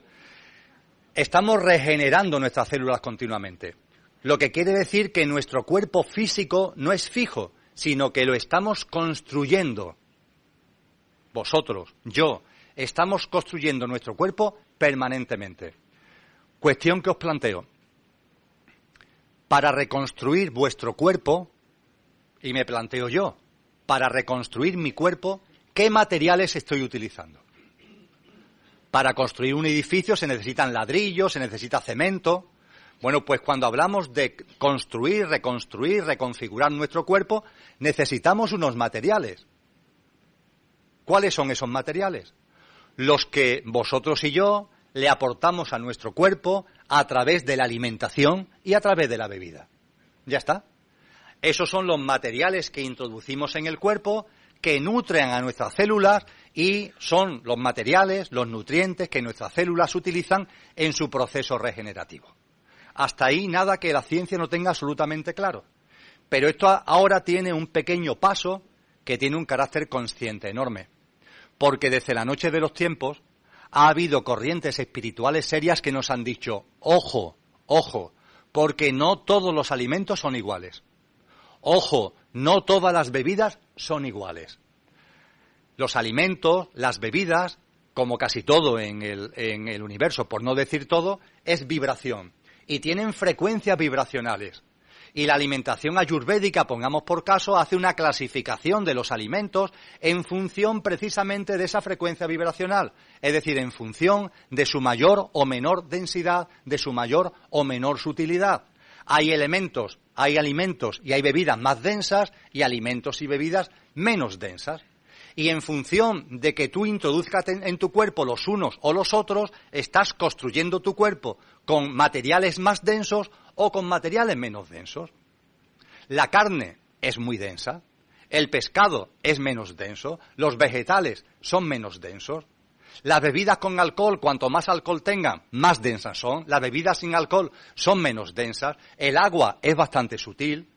No digamos ya si lo que le metemos en nuestro cuerpo son drogas, estupefacientes, que tienen una enorme densidad. Con lo que estamos construyendo nuestro cuerpo con materiales más o menos densos, más o menos sutiles, continuamente. De ahí la enorme importancia de llevar a cabo una alimentación consciente, una enorme importancia. Y no por casualidad todas las corrientes espirituales serias nos han hablado del vegetarianismo, porque es que es elemental, es elemental. Es elemental y no me quiero tampoco desviar mucho, pero es elemental primero por lo que estoy comentando. Es decir, porque nos estamos reconfigurando continuamente y va a depender de nosotros mismos, el dependiendo de la alimentación, que nuestro cuerpo tenga más o menos densidad, tenga más o menos utilidad. Pero es que junto con eso, que es lo primero que he expuesto, hay una segunda cosa que es mucho más importante, la compasión. La compasión. Comparado con la compasión, esa ocupación, esa mirada a uno mismo, no vale casi nada. La compasión que nos debe llevar a alimentarnos intentando no hacer daño a otros seres vivos. Nuestra alimentación no puede basarse en el daño a otros seres vivos. Nuestra alimentación no puede basarse en mantener en campo de concentración, como estamos haciendo actualmente, a 70.000 millones de animales. Eso no es de recibo. Eso no tiene ningún sentido desde ninguna perspectiva, ni desde la perspectiva consciente, ni desde la perspectiva del sentido común. No tiene sentido que animales que tienen su sistema nervioso desarrollado, que tienen capacidad de tener placer y dolor exactamente igual que un ser humano, los apartemos de sus madres, los pongamos en cubículos, donde le cerramos las ventanas, le ponemos luz artificial que cada ocho horas va haciendo noche y día para que tengan, se vuelvan locos y no sean capaces de tener una noción cierta de las 24 horas, todo con el objetivo de que crezcan y ese crecimiento además se potencia con hormonas, con productos de laboratorio y también para su engorde. Y cuando están suficientemente gorditos lo llevamos a un matadero para sacrificarlo de manera salvaje y finalmente lo ponemos en bandejita que somos capaces de comprar en un supermercado o en un hipermercado y no las comemos tan pancho en la falsa creencia de que hay nutrientes. Y ahí no hay ningún nutriente. Ahí lo que hay es una carne de dolor que solo nos provoca daño. Pero lo importante no es el daño que nos provoque, la compasión, la compasión. 30.000 millones de animales asesinamos los seres humanos todos los años. 30.000 millones. Son cifras tremendas. Y la gente que sabe de esto hace. La gente que sabe de esto hace mucho tiempo que nos dijeron cosas como lo que nos dijo Leonardo da, eh, Vinci. Llegará un momento en la evolución del hombre que asesinar un animal será igual que asesinar a a un ser humano. Y llegará ese momento. Y nos dijo Gandhi que el nivel de evolución de un territorio, de un país, se mide por el trato que le dé a los animales. Y efectivamente es así. Y Platón fue más allá y nos dijo que el nivel de evolución de las almas se pone de manifiesto por el trato que se le da a los animales. Esa es la realidad. Y esto, por tanto, es algo que tenemos que tener muy presente. Y yo, por supuesto, faltaría más, no quiero convencer a nadie de nada, ¿eh? para nada en absoluto, pero reflexionar reflexionar al respecto. Hubo una época en la historia de la humanidad donde se comía lo que teníamos, ya está, lo que teníamos a nuestro alcance. Eso ya no es así. Hoy tenemos ahí establecimientos que hay multitud de alimentos de distintos niveles. Oye, pues, volviendo al tema de la constitución sextenaria, la alimentación, la bebida, tenla en cuenta, porque eso influye en tener un cuerpo más o menos útil, más o menos denso. Y vuestra mente puede preguntar, y vamos ya a terminar con el cuerpo físico, vuestra mente puede preguntar, ¿Y qué más da? ¿Qué más da tener un cuerpo más o menos denso? ¿Eso sirve para quitarse los michelines? ¿Significa que en la balanza voy a pesar menos? No, esto va de otra parte.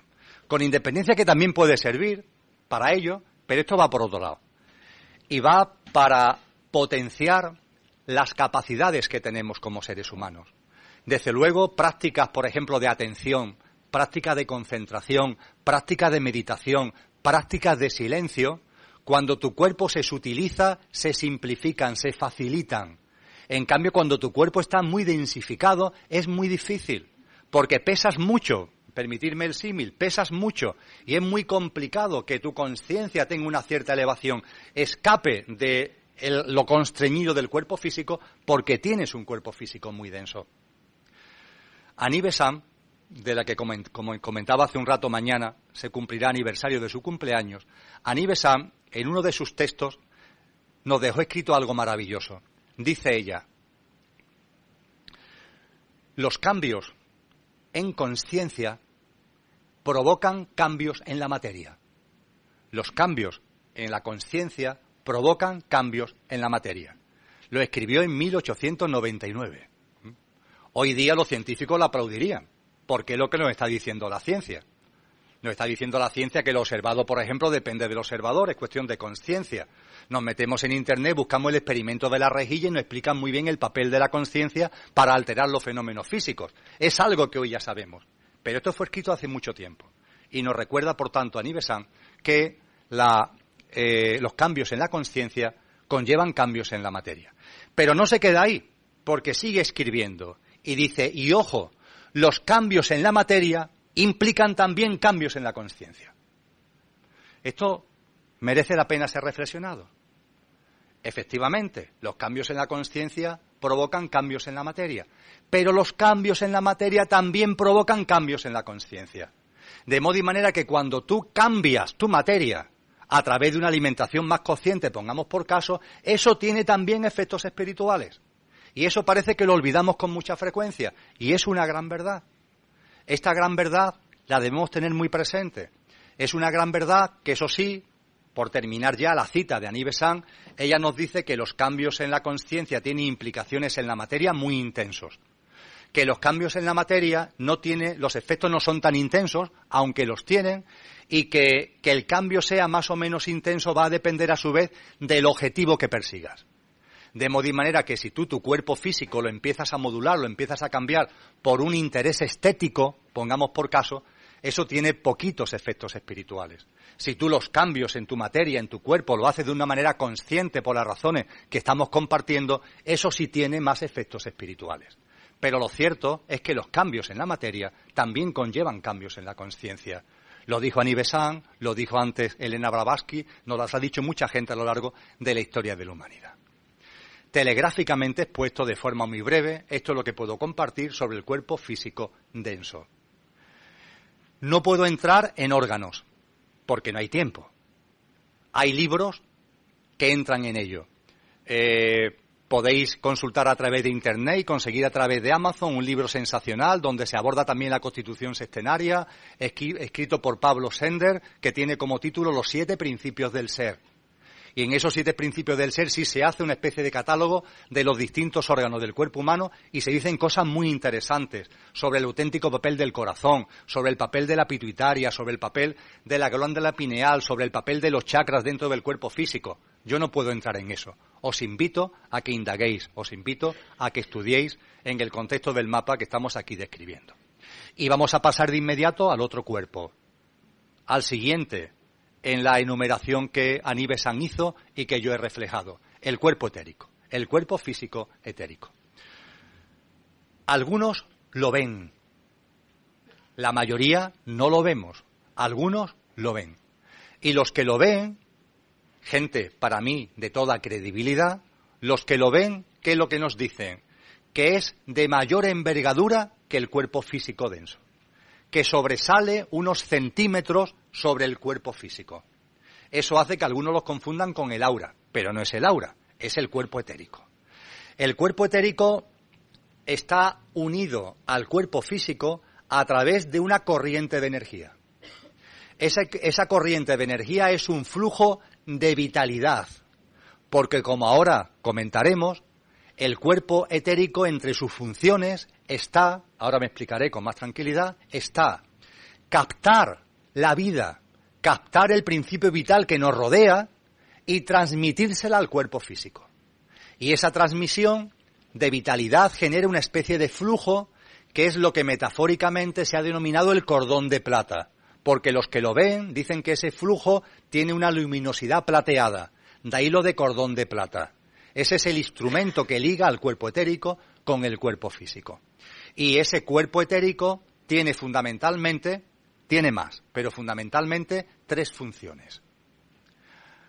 Primera, sirve de molde del cuerpo físico. Para que lo entendáis mejor, vamos a poner un ejemplo. El ejemplo de un rompecabezas, el ejemplo de un puzzle. Vamos a cualquier tienda y compramos un puzzle. A mí no me gustan, la verdad, pero en fin, lo voy a utilizar como ejemplo. Compramos un puzzle. Un puzzle, yo qué sé, de mil piezas. Llegamos a nuestra casa con la caja del puzzle, abrimos la caja del puzzle. Lo primero que aparece en la caja, ¿qué es? Un tapete. Un tapete que podemos poner en una, en una mesa grandecita o podemos poner en el suelo. Y el tapete tiene un dibujo. El dibujo del puzzle que vamos a formar. Yo qué sé, un paisaje, un avión, un barco, lo que sea. En ese tapete está el dibujo sobre el que vamos a poner a continuación que las piezas del puzzle. Nos vamos a la caja, sacamos una bolsa donde están las piezas del puzzle. Y ahora con más paciencia que el santo Job empezamos la labor de ir colocando piececita cada piececita, piececita cada piececita en el sitio correspondiente y oportuno hasta que pasado unas horas, pasado unos días o pasado semanas, ¡pum! consigues completar el puzzle. Cuando completas el puzzle tienes el tapete con el dibujo que te sirvió de base y encima tienes un montón de piezas materiales que constituyen el puzzle. Pues bien, aplicando este símil, el cuerpo etérico es el tapete y el cuerpo físico denso es las piezas que están colocadas encima del tapete. La ciencia, fijaros, esto lo ha entrevisto, aunque no lo ha manifestado de forma expresa, hace ya algún tiempo por los seguimientos del proceso de concepción humana. Comentaba hace un momento que cuando se configura el fetito, cuando se produce la fecundación, son dos células. La célula masculina y la célula femenina. Dos células. Y a partir de ahí, del cigoto, empieza la reproducción celular. Que en el momento del nacimiento, el momento del, del salir del vientre de la madre, son nueve billones de células. Bien, la ciencia indaga sobre el misterio de por qué las células que van apareciendo siempre van configurando la misma parte del cuerpo físico. El por qué las células, cuando llegan a este punto, van creciendo por aquí en lugar de crecer, de crecer por aquí. Van siguiendo siempre un mismo patrón, van siguiendo siempre un mismo orden. Cada órgano va uno detrás de otro, detrás de otro, detrás de otro. Dentro de cada órgano las células van una detrás de otra, posicionándose en sitios concretos. Y hasta que no está posicionado en, el A no pasan al B y hasta que no están en el B no pasan al C. Y nunca alteran ese orden, nunca alteran ese patrón. Da igual que sea un esquimal, un pigmeo, una persona nacida en California, una persona nacida en Australia. Da igual, siempre sigue el mismo patrón. Da igual que hayan nacido en el año 2015 o en el año 1955. Siempre se sigue el mismo patrón. Esa es una influencia del cuerpo etérico, porque las células van siguiendo un patrón predeterminado, perfectamente predeterminado a través del cuerpo etérico. Y el cuerpo etérico, por tanto, hace esta maravillosa función de molde del cuerpo físico. Esta función de molde tiene repercusiones en la vida práctica. En las charlas, en los talleres, hay muchas veces que me plantea gente cosas tan sui generis como los trasplantes. ¿Qué pasa con los trasplantes? No pasa nada en el sentido de conciencia. Hay gente que no sé, es que si me trasplantan el corazón de otro, yo entonces absorbo la conciencia de otro. No, me no. Vamos a tranquilizarnos. Pero si hay una verdad, y es que cuando en tu cuerpo físico se produce un trasplante, tu cuerpo etérico tiene una resistencia. Porque el cuerpo etérico no percibe esa pieza como suya. No la percibe como suya, percibe que es una pieza ajena. Y como la percibe como una pieza ajena, lanza un mensaje de rechazo. Si hay aquí médico que esté especializado, especializado al respecto, lo sabéis. Ningún trasplante es un éxito. Es verdad que se ha conseguido que la gente no se muera al día siguiente pero hay que tener una atención continua y permanente porque el cuerpo tiene siempre una tensión de rechazo. Y esa tensión de rechazo se debe precisamente a que hay un elemento que no está reconocido todavía abiertamente en muchos ambientes científicos, que es el cuerpo etérico que no lo hace suyo. Esa es la razón profunda del rechazo en los trasplantes. Esta es la primera función del cuerpo etérico, el molde. Segunda función, con aplicaciones prácticas muy contundentes. Segunda función, como comentaba hace un momento, el cuerpo físico, el perdón, el cuerpo etérico lanza, hace que fluya la vitalidad desde el cuerpo etérico al cuerpo físico. Vamos a explicar esto porque merece la pena y porque tiene aplicaciones prácticas. Vamos a ver. En muchas corrientes espirituales se nos habla de que la vida nos rodea, de que todo es vida y de que la vida está en nosotros y está a nuestro alrededor y se nos dice que en nuestro entorno hay una cosa que se llama principio vital, que es la vida que fluye, la vida que está ahí palpitando. Y se nos indica igualmente que ese principio vital, que esa vitalidad que está en nuestro entorno, podemos recibirla, podemos hacerlo nuestra. Y la podemos hacer nuestra hasta el punto de que a lo mejor no es necesario ni siquiera que nos alimentemos a través de los procedimientos que antes comentaba, sino que chupando ese principio vital, chupando esa vitalidad, pudiéramos vivir. Habéis escuchado hablar seguramente del prana. Tiene que ver con esto precisamente. Y hay gente que asegura que vive del prana, que no tiene que alimentarse con nada porque vive, absorbe el prana. Pero mirad vuestro cuerpo físico. ¿Dónde está el conducto? ¿Dónde está la herramienta de vuestro cuerpo físico para absorber esa vitalidad, para absorber ese prana, para absorber ese principio vital. El cuerpo físico no lo tiene. El cuerpo físico denso no lo tiene. Pero el cuerpo etérico, como es más sutil, sí tiene una permeabilidad y sí tiene la capacidad de absorber la vitalidad que le rodea. Y cuando recibimos los rayos del sol, la gran fuente de vitalidad que tenemos a nuestro alcance, o cuando nos paseamos por la naturaleza, podemos sentir que no estamos igual antes de comenzar el paseo que después de, terminar el paseo, que no estamos igual antes de haber recibido los rayos del sol que después de haber recibido los rayos del sol, que se ha producido una modificación en nuestro estado de ánimo, en nuestro estado energético. Y eso es verdad, eso no es una entelequia, eso, eso es una realidad. Y eso se debe a que el cuerpo etérico tiene la capacidad, que no tiene el físico, de absorber esa vitalidad de la naturaleza, y no digamos ya del sol, y transmitírsela a través de ese cordón de plata al cuerpo físico. Y esto es algo que, como señalaba y repetía hace un momento, tiene aplicaciones prácticas. Porque hay mucha gente que se levanta, mejor dicho, que se despierta y no tiene ganas de levantarse. Hay mucha gente que se encuentra falta de fuerza, que no tiene ánimos, que no tiene ganas. Hay incluso estados de depresión. ¿Qué está pasando ahí? Inmediatamente en los cánones que nos han enseñado, en los sistemas de creencia que nos han metido, empezamos a pensar en medicamentos, empezamos a pensar en pastillas. No, esto es mucho más sencillo. Esa persona está a falta de vitalidad, ya está. Y lo que tiene que hacer es darse un buen paseo. A la, a la orilla del mar, en medio de la naturaleza, en Montserrat, tomando el sol. Y hacerlo a ser posible de manera consciente. Porque cuanto más consciente seamos de eso, la capacidad de absorción del cuerpo etérico se hace más potente y de transmisión de vitalidad al cuerpo físico se hace más potente. Tenemos ese gran instrumento que es el cuerpo etérico de captación de la energía vital. Cuando os encontréis bajo de ánimo, bajo de gana, bajo de fuerza, aplicarlo. Funciona, os aseguro que funciona. Está descrito, está escrito y está prescrito hace muchísimo tiempo. Y de verdad que funciona es una función muy importante del cuerpo etérico, ser ese transmisor de vitalidad. Y por fin, el cuerpo etérico tiene una tercera función. La gente hoy más o menos sabe que sus emociones y sus pensamientos repercuten en el cuerpo físico. Incluso ya hay práctica de conciencia y demás que se basan en esto, cómo las emociones pueden generar enfermedades, las implicaciones que tienen en el cuerpo físico, etcétera, etcétera. Ahora bien, lo que tenemos que recordar, al igual que pasaba con el principio vital, es que nuestro cuerpo físico es denso y per se no tiene capacidad para recibir las emociones, porque las emociones son más sutiles.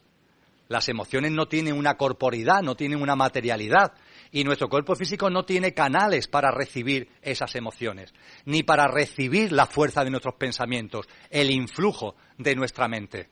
Esa función la realiza el cuerpo etérico. El cuerpo etérico es el transmisor de nuestro mundo emocional y de nuestro mundo mental hacia el cuerpo físico. Y esto tiene mucha importancia en aplicación práctica por lo que comento brevemente a continuación. Si vuestro cuerpo etérico, que tiene una función tan importante como ser el doble corpóreo del cuerpo físico, si vuestro cuerpo etérico que tiene una función tan importante como ser el transmisor de vitalidad desde el cuerpo etérico al cuerpo físico. Es su función, la del cuerpo etérico. Si tiene esa función tan importante. Ojo con el estado en el que esté vuestro cuerpo etérico. Porque si vuestro cuerpo etérico está en buena forma, será un gran transmisor de vitalidad. Pero si vuestro cuerpo etérico está en baja forma, la capacidad que tendrá de transmitir vitalidad será menor. Y como el cuerpo etérico es el que recoge el influjo de las emociones y el influjo de nuestros pensamientos y lo canaliza hacia el cuerpo físico, nuestro cuerpo etérico, el vuestro y el mío, se ve influido por la característica, por los contenidos de nuestras emociones y de nuestros pensamientos. El cuerpo etérico se ve influido por las características, por los contenidos por la vibración, si queréis denominarlo así, de nuestras emociones y de nuestros pensamientos. Cuando estamos muy cargados emocionalmente, cuando nuestras emociones nuestros pensamientos son muy egoicos, están llenos de conflicto, de ira, de violencia, etcétera, etcétera, nuestro cuerpo etérico, al recibirlas para transmitirlas al físico, se ve influenciado por eso y entra en un estado, vamos a decirlo así, de baja forma que le dificulta su labor de transmisor de vitalidad. Esto hace que, hablando del cuerpo etérico, estemos hablando del cuerpo físico y hablando del cuerpo etérico empecemos a hablar ya de lo emocional y de lo mental, que siendo ámbitos distintos tienen una interacción entre sí. Hay que tener muy en cuenta nuestro estado emocional per se, ahora hablaremos de ello. Hay que tener muy en cuenta nuestro estado mental per se. Ahora hablaremos de ello. Pero es que además nuestro estado mental y nuestro estado emocional repercuten e influyen en el cuerpo etérico y potencian o restringen su capacidad para hacernos llegar vitalidad, lo que se manifiesta en nuestros estados de ánimo, en nuestra ganas de vivir, en nuestra fuerza para tirar para adelante, etcétera, etcétera, etcétera.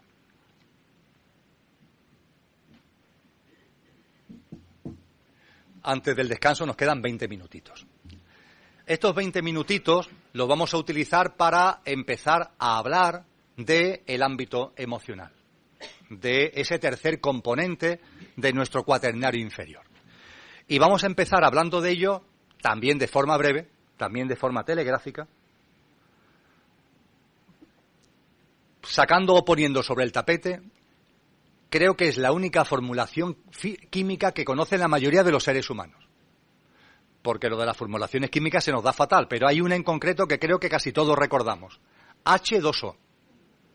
¿Ve? Casi todos más o menos sabemos que es la formulación química del agua. H2O. Bien. Vamos a reflexionar sobre H2O. Ahí está nuestra compañera bebiendo H2O en una botella. El H2O, levanta la botella, al favor. El H2O está en esa botella en estado líquido. Muchas gracias. Y es H2O. Eso sí, en estado líquido. Si tuviéramos por aquí una nevera con un congelador a la antigua usanza y abriéramos el congelador, nos podríamos encontrar H2O en estado sólido. Los cubitos de hielo, los trozos de hielo. En lo alto de las grandes montañas, H2O está sólido. En los polos, H2O está sólido es H2O, igual que el que está en tu botella, pero en tu botella está en el plano eh, líquido y en los casquetes polares está en el plano sólido. Pero es más, sabemos que H2O en los mares, en los ríos, vive un proceso que es el de vaporización, que conforma las nubes, etcétera, etcétera. Y el H2O en ese proceso de vaporización ni es líquido ni es sólido, es gaseoso.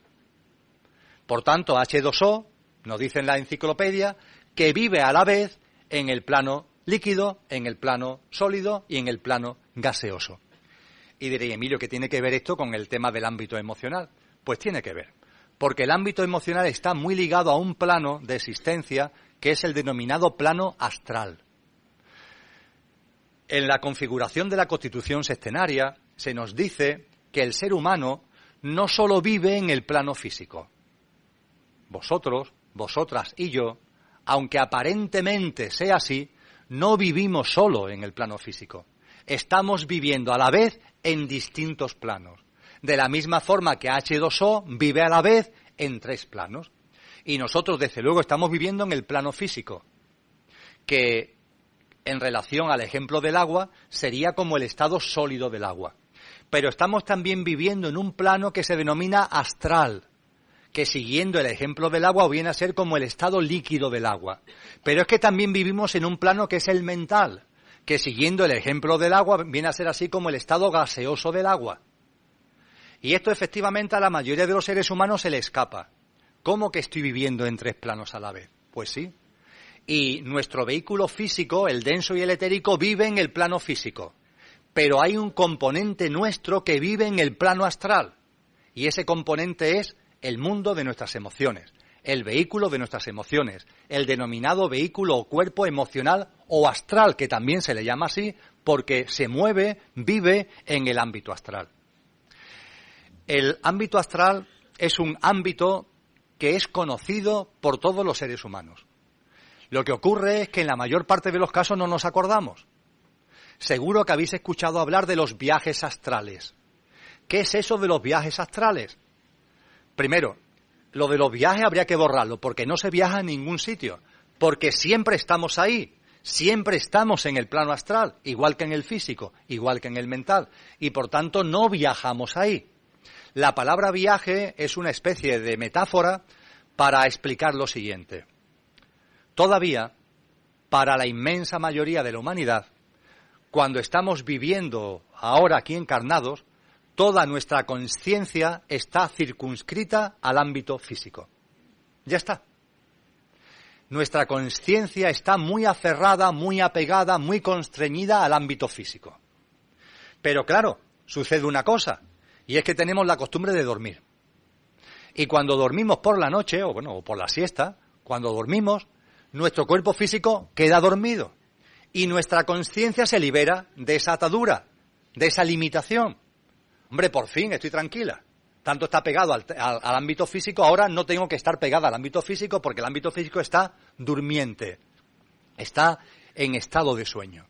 Y es ahí precisamente donde nuestra conciencia entonces enfoca, pone atención en un plano que cuando estamos despiertos no le ponemos la mayoría de los seres humanos, el plano astral. Y por eso se habla de los viajes astrales. Pero no es que viajemos, es simplemente que la conciencia por fin lo enfoca, por fin presta atención a un plano en el que siempre estamos. Se habla que los yogis, y se habla con razón, tienen la capacidad de irse de plano en plano conscientemente. Eso está muy lejos de todos nosotros, pero hay gente que lo ha hecho y nos lo han enseñado y nos lo han mostrado. De eso casi ni mejor ni hablar porque nos queda tanto sendero por delante que vamos a pisar, vamos a poner los pies en el suelo. Pero esos planos están ahí. Y cuando dormimos, el plano astral es más perceptible o puede ser más perceptible. El problema es que cuando nos despertamos no nos acordamos. ¿Por qué? Porque no lo hemos hecho de forma consciente. Y al no hacerlo de manera consciente, no nos acordamos. ¿Qué es lo que nos puede pasar? Seguro que a más de uno, más de dos, más de veinte y más de cuarenta de los que estamos aquí nos ha pasado. A mí me ha pasado dos veces. Que hay algún día, hay algún momento, insisto, a mí me ha pasado dos veces, que te despiertas y no te puedes mover. Pero ¿qué es lo que pasa aquí? A mí me pasó la primera vez, yo nunca duermo boca abajo, pero no sé por qué ese día me despierto boca abajo. Y cuando intento incorporarme no puedo. Es como si una enorme energía, fuerza o lo que sea me estuviera empujando en la cama y es que no me puedo mover. Me asusté tremendamente y quise gritar, pero no era capaz de articular palabras. No, no salía ningún sonido de mi boca. Una situación rarísima, agobiante. Pero bueno, en un momento determinado, no habían pasado demasiado tiempo, empecé a recuperar movilidad. Y en un momento determinado ya me pude levantar como un día cualquiera. ¿Qué es lo que ha pasado aquí? Pregunté, indagué y me dieron la explicación. Lo que ha pasado es muy simple. Tu conciencia, como tu cuerpo físico estaba dormido, se ha enfocado al plano astral. Y hay veces, no es frecuente, pero a veces ocurre que se despierta tu cuerpo físico y la conciencia todavía, todavía está en el astral. Y como no estamos acostumbrados a esa experiencia, te quedas que no sabes qué hacer. Y al cuerpo físico es como si le, le faltara movilidad, como si le faltara, no es que le falte movilidad, es que le falta movilidad de hecho. Me pasó una segunda vez, ya sabía lo que, de lo que iba y ya me relajé. Digo, bueno, esto es cuestión de, unos cuantos segundos, de un ratito, porque voy a recuperar. Esto le ha pasado a cantidad de gente y es una plasmación de los denominados viajes astrales. No nos acordamos de ello, pero hemos podido comprobar experiencias como lo que acabo de comentaros. Y los que sí han viajado conscientemente, mejor dicho, los que sí han tomado conciencia del plano astral, nos han dicho que en el plano astral hay muchas formas de vida. En el plano físico hay muchas formas de vida, muchísimas, ¿verdad? Pues en el plano astral también. Hay muchas formas de vida. Seguro que lo habéis escuchado. Hay muchos libros que nos dicen que en el ámbito astral hay un ámbito inferior y un ámbito superior.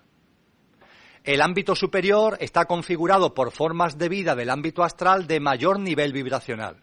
Y el ámbito inferior está configurado por formas de vida del ámbito astral de menor nivel vibracional. Y todo está ahí, todo está ahí. Bueno, de la misma forma que en el plano físico, los seres humanos, hay seres humanos más conscientes, seres humanos menos conscientes, pues igual ocurre en el plano astral. Hay formas de vida de distinta frecuencia vibracional, de distintos estados de conciencia. Y esa información es importante no ya per se como información, sino para nosotros mismos por la siguiente razón. Como estamos en el plano astral, aunque no nos demos cuenta, la pregunta que tendríamos que formular no es, en el plano astral, ¿con quién estoy tomando contacto? ¿Quiénes son mis amigos de pandilla? Permitidme que lo diga así, en el plano astral. ¿Con quién me voy a tomar una cerveza en el plano astral? Es una broma, obviamente. ¿Con quién? Igual que en el plano físico tenemos contacto con unas personas sí, con otras no, allí tenemos contacto con unas formas sí y con otras formas no. ¿Con qué forma tenemos contacto? Aquella que tiene sintonía con la frecuencia vibracional de nuestro ámbito emocional. Si nuestro ámbito emocional está tocado, si nuestro ámbito emocional por las circunstancias de la vida está desequilibrado, nuestro nivel vibracional emocional es bajo y el contacto, la conexión en el plano astral lo vamos a tener con entidades, con formas de vida del ámbito astral de frecuencia baja. No le califiquemos como bueno o como malo, de frecuencia baja. En cambio, cuando nuestro mundo emocional está equilibrado, armonizado, las formas de vida con las que podemos entrar en contacto son formas de vida de una vibración más alta. Y esto es muy importante tenerlo en cuenta. Es importantísimo tenerlo en cuenta. Por una razón que no se escapa en el ámbito astral inferior hay formas de vida de baja frecuencia vibracional que se caracterizan, permitirme que las describa así, por ser guasonas. No porque emitan guasas, ¿eh? sino porque le gustan las bromas. Son bromistas. Sí, con, más vale que hable de bromistas más que de guasona, porque en todas las tecnologías nos podemos confundir. Son bromistas. Y entre sus bromas preferidas está el a aquellas personas que su mundo emocional está tocadillo y que por tanto en el ámbito astral están con una baja frecuencia vibracional y esos seres de baja, esas formas de vida de baja frecuencia vibracional del astral contactan con ella, son muy dados a transmitirle los célebres mensajes, tan famosos a través de las archiconocidas canalizaciones.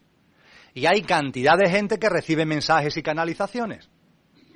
Os pasará a vosotros, me pasa a mí. Es rara la charla, el taller, donde al terminar no se me acercan 20 personas para contarme los mensajes que han recibido, las canalizaciones que han recibido. Emilio, es que he tenido un contacto y me han dicho que no sé qué. Casi siempre empiezan por decirte que eres un ser muy especial, casi todos empiezan por ahí, y a partir de ahí que tienen un mensaje muy importante para ti, para la humanidad. Y claro, esa persona viene a mí y me la cuenta. Y yo a esa persona la observo. Y me pregunta a mí mismo, esta persona cómo está emocionalmente. La persona no te quiere engañar. Esa persona está convencida que te está transmitiendo algo que es verdad. No es que te quiera engañar, es un autoengaño. Porque no tiene el conocimiento, no tiene la conciencia como para darse cuenta de que no está recibiendo mensajes de su yo superior, vamos, ni por asomo. Y no está recibiendo mensajes ni de ángeles, ni de arcángeles, ni de formas de vida sublime, ni por asomo está recibiendo bromas del astral inferior. Y lo que tiene que hacer con esa broma es olvidarse de ellas, radicalmente pasar página. Sin embargo, la persona se cree que es verdad y, bueno, ingenuamente lo transmite como si fuera verdad. Y nosotros, a los que nos cuentan esas cosas, tenemos que tener el discernimiento suficiente como para ponernos en el caso, ponernos en el lugar y hacernos la gran pregunta. Esta persona, ¿cómo anda emocionalmente? Si esa persona es una persona serena, es una persona estable, es una persona equilibrada, es una persona que, emite y que vive en paz, a lo mejor tenemos que poner el oído. Pero es que en la mayor parte las personas que dicen tener este tipo de cosas son personas que están viviendo procesos de desequilibrio, de distorsión, de turbulencia desde el punto de vista emocional. Y esto no tiene más recorrido. Es que no tiene más recorrido. Sin embargo, queremos darle mucho recorrido a esto y a otra serie de cosas que son consecuencias simplemente de nuestra inconsciencia o de nuestra ignorancia. Permitirme que antes del descanso, aprovechando que hemos llegado a este punto, hablemos muy poquito tiempo de algo sobre el que tendríamos que hablar mucho tiempo, del psiquismo. Del psiquismo de todo lo relacionado al mundo del psiquismo, de todo lo relacionado con el mundo de la fenomenología. Oye, lo que nos gusta. ¿Cuánta gente se engancha con ese tipo de cosas? Y en las corrientes espirituales serias, desde siempre, esto está descrito. Eh, pongamos por caso, en los Yoga Sutras de Patanjali se describe con precisión un montón de cosas.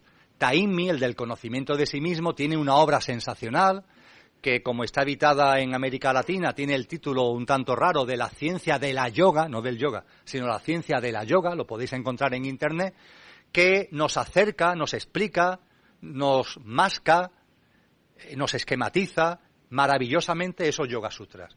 Y en esos Yoga Sutras hay muchísima información, como en otros muchos textos espirituales muy antiguos. Esos Yoga Sutras de boca a oído tienen no menos, se remontan a no menos de tres o cuatro siglos antes de Cristo. Y lo que desde siempre nos han advertido es que, ojo, cuidado con la fenomenología y cuidado con el psiquismo. Todos los seres humanos tenemos capacidades, todos los seres humanos tenemos potencialidades, todos los seres humanos tenemos poderes, todos los seres humanos tienen lo que en el lenguaje de los Yogasutras se le llaman siddhis, todos. Pero esos poderes están ahí como latentes y se pondrán en marcha, se activarán exactamente cuando correspondan. Ni antes ni después, sino exactamente cuando correspondan. Cuando correspondan en qué? En tu sendero espiritual. La kundalini, claro que existe la energía kundalini. Los registros akáshicos, claro que existen e, esos registros. El acceso a vidas pasadas, claro que es posible acceder a vidas pasadas. Etcétera, etcétera, etcétera. Claro que eso es verdad. Pero ojo, ojo, eso llegará a ti de forma natural, como fruta madura, cuando corresponda. Y aquí no valen los atajos, aquí no valen las carreras, porque como busques atajos y busques carrera, lo que vas a hacer es entorpecer tu camino. En lugar de avanzar, vas a estancarte o incluso vas a retroceder. Ojo con este tipo de cosas. Sin embargo, insisto, nos llaman mucho la atención. Y hay mucha gente que se queda enganchada con eso. Y eso no ayuda en el sendero espiritual, sino que lo dificulta. Os pongo un botón, de muestra en esos Yoga Sutras se nos habla de algo que está muy presente en todos los textos que beben del budismo y sobre todo del hinduismo, que son las prácticas de los yama ni yama. Cosas que es conveniente que vayas podando de tu vida, cosas que es conveniente que introduzcas en tu vida. Llama lo que has de quitar, ni llama lo que has de introducir. Entre las cosas que has de quitar de tu vida, que se te aconseja quitar de tu vida, y cuando volvamos del descanso, veremos por qué, entre las cosas que se te aconseja quitar de tu vida está la codicia. Un postulado fundamental de los llama es la no codicia. Fijaros que los mandamientos católicos hablan de no robar. No, aquí hablamos de la no codicia, que es mucho más que no robar. Porque puede ser que no robes, pero porque tienes miedo de que te lleven a la cárcel. Pero ahí está la codicia. Y además la codicia no solamente son temas materiales, también pueden ser envidiar a personas por temas inmateriales. el término no codicia es mucho más amplio que el de no robar.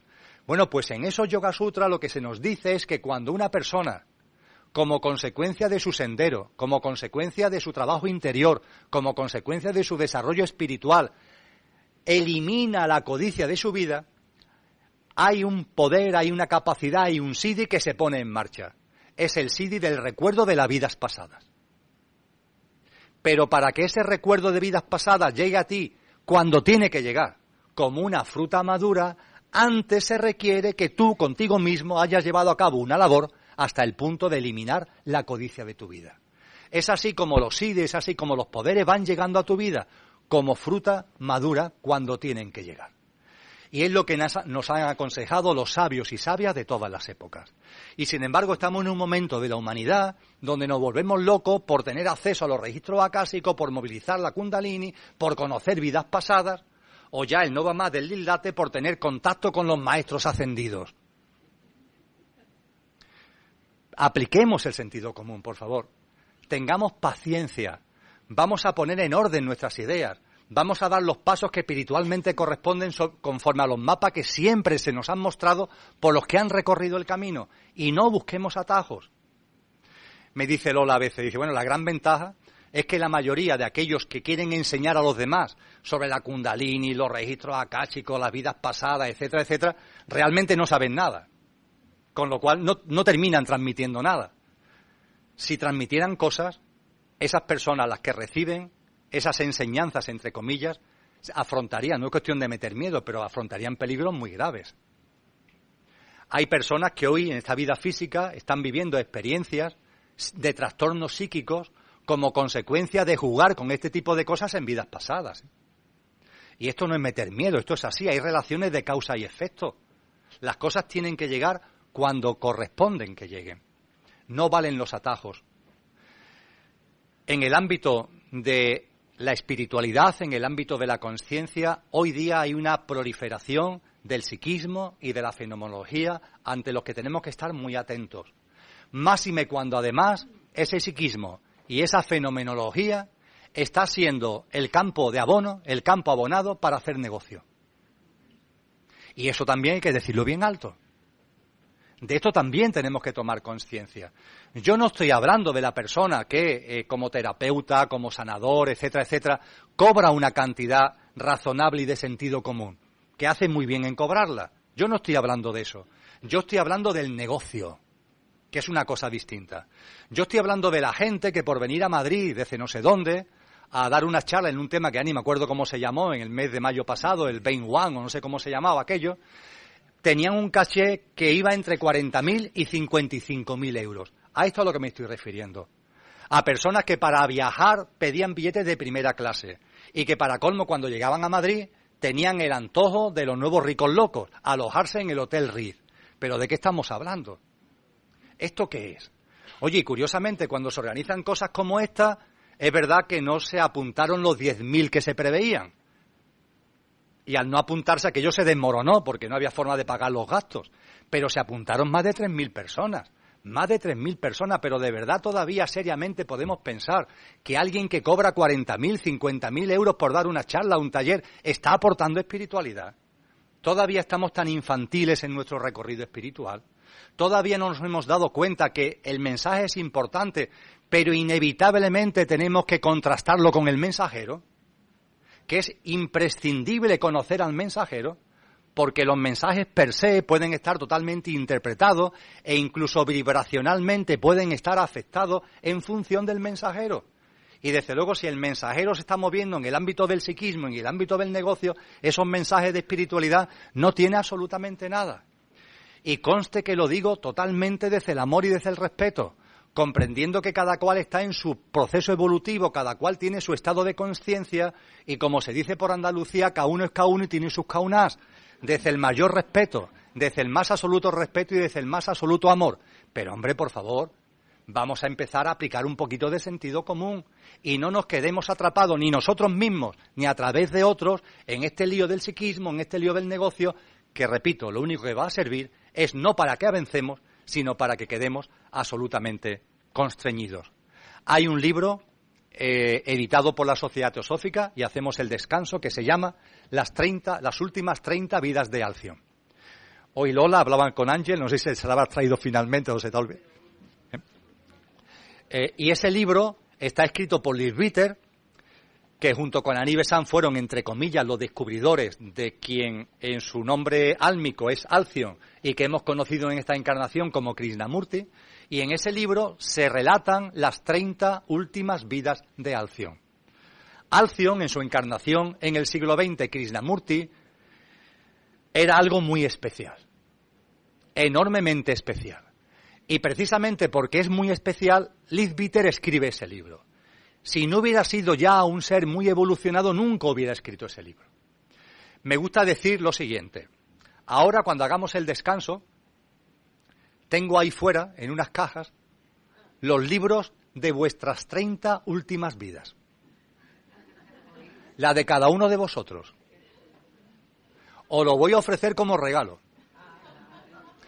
Lo que os pido es que reflexionéis un minutito, y nos levantamos, reflexionar un minutito de verdad, de verdad, mirando hacia vosotros mismos, de verdad en nuestro sendero espiritual, estamos en situación de conocer nuestras 30 últimas vidas? Simplifico, nuestras tres últimas vidas, de verdad, porque lo más probable, por no decir lo que va a pasar con toda seguridad, en el caso hipotético de que tuviéramos el conocimiento de una serie de vidas, es que nos quedáramos totalmente bloqueados. El impacto de esa información sería tan tremendo que nos quedaríamos bloqueados, porque en nuestra cadena de vida, no estoy descubriendo ningún secreto, ¿verdad? Hemos hecho de todo. Y hemos sido casi de todo.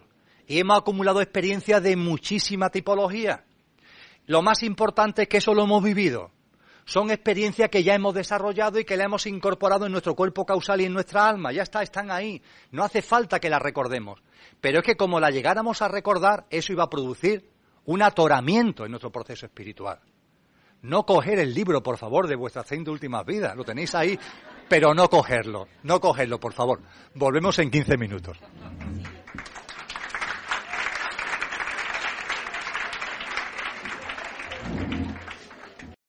No te levantes. Respira profundo y sigue disfrutando de nuestra compañía. Unos segundos de publicidad y sigo a tu lado. Todosjingles.com patrocina El Encuentro con Martín Villaverde. Escucha atentamente. Una nueva formadora en crecimiento personal y evolución te ofrece sus próximas conferencias y talleres. Formada por los mejores, Anthony Robbins, Esther Hicks, Joe Vitale, Wayne Dreyer, Michael Losier, JT Fox, son algunos de sus mentores y referentes principales. Cambia tu realidad y vive desde la abundancia y la prosperidad. Para asistir a sus próximas conferencias y talleres, contacta en WhatsApp más 34 652 138507. Correo milasuporte.gmail.com con Mila Carretero. Más allá de la Tierra Radio. Difundimos tus conferencias, cursos y talleres. El programa de referencia en el cambio social y experiencias de vida. Te entrevistamos en directo todos los miércoles o nos desplazamos a grabarte. Difunde tus conferencias, cursos, talleres o eventos al mundo entero desde el programa de referencia mundial Más allá de la Tierra Radio. Contacta con nosotros y empieza a compartir tu don y tu talento en el WhatsApp 609 42 35 85.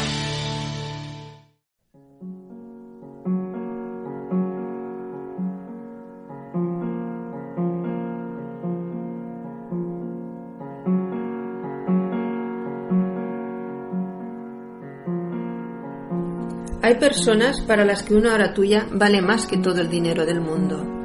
Este es el lema de la Asociación de Terapeutas Reiki en Cataluña, pionera del voluntariado en Cataluña en hospitales como el Materno Infantil del Vallebrón, el Hospital Clínic, el área de oncología, como en asociaciones de fibromialgia, bipolares y otras muchas.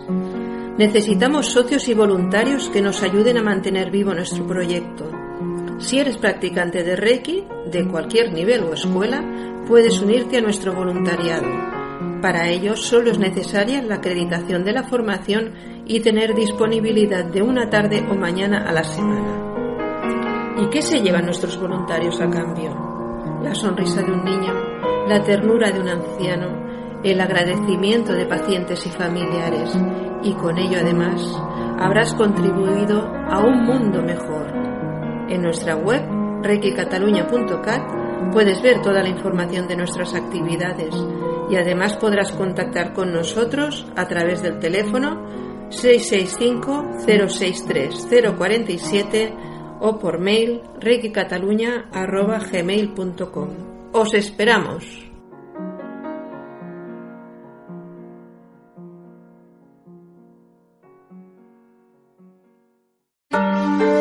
Shin Yuitsu. Aprende con Pilar Blanes os guiará y acompañará en el despertar de vuestra sabiduría innata, la que todos tenemos. Con este antiguo arte japonés, el arte del creador, a través de nuestros dedos seremos dueños de armonizar los meridianos de nuestro cuerpo, equilibrándonos, recibiendo salud y felicidad. Una técnica sencilla muy eficaz. Yin Shin Yuitsu Pilar Blanes. Cursos en Barcelona y Sabadell para niños y adultos. Sesiones individuales. Teléfono 636 53 64 53. Me llamo Pilar Tallón. Tengo distrofia muscular hereditaria. Necesito financiación para un tratamiento con células madre en un hospital de Tailandia y su coste es de 28.600 dólares. Un tratamiento que mejoraría mi vida. Enfermedades minoritarias en nuestra sanidad no son tratadas igual que otras por su mínima presencia en la población y los intereses farmacéuticos nos dejan de un lado. Si puedes ayudarme, contáctame en el WhatsApp 645 841 708 o en Más Allá de la Tierra guion radio. Gracias por tu generosidad. Oponopono. Técnica ancestral hawaiana para la solución de problemas. Oponopono significa corregir un error.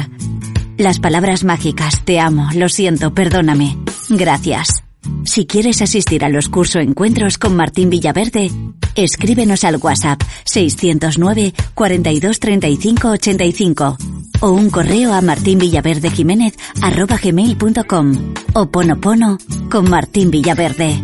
Vive la experiencia. ¡Qué guay!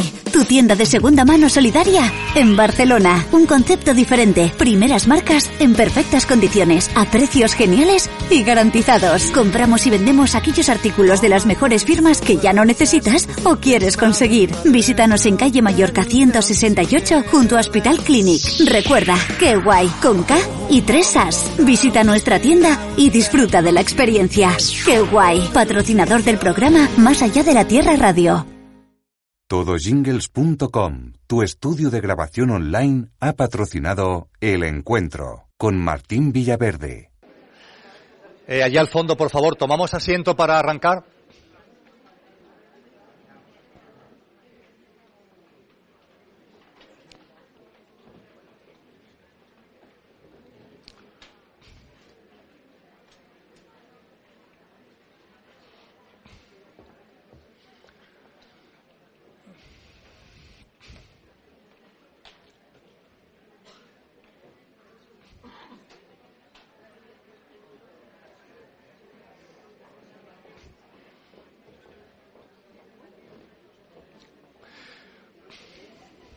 Bien, vamos a continuar desgranando los componentes que nos muestra, que nos enseña la constitución sextenaria del ser humano. Hemos, eh, de forma telegráfica, desde luego, vuelvo a indicar la necesidad, creo yo, de que hagáis una, labor vuestra cada uno de indagación, de estudio, de una forma rápida, de una forma muy breve, de una forma muy telegráfica. Hemos tocado los elementos fundamentales del cuerpo físico denso, del cuerpo etérico, Hemos entrado ya en el ámbito emocional, hemos hablado, del plano astral en el que nuestro ámbito emocional se desenvuelve. Y a partir de ahora vamos a seguir avanzando en el ámbito del mundo emocional. Lo que hemos compartido con relación al astral, no me extraña que alguno o alguna resulte muy raro. No pasa nada.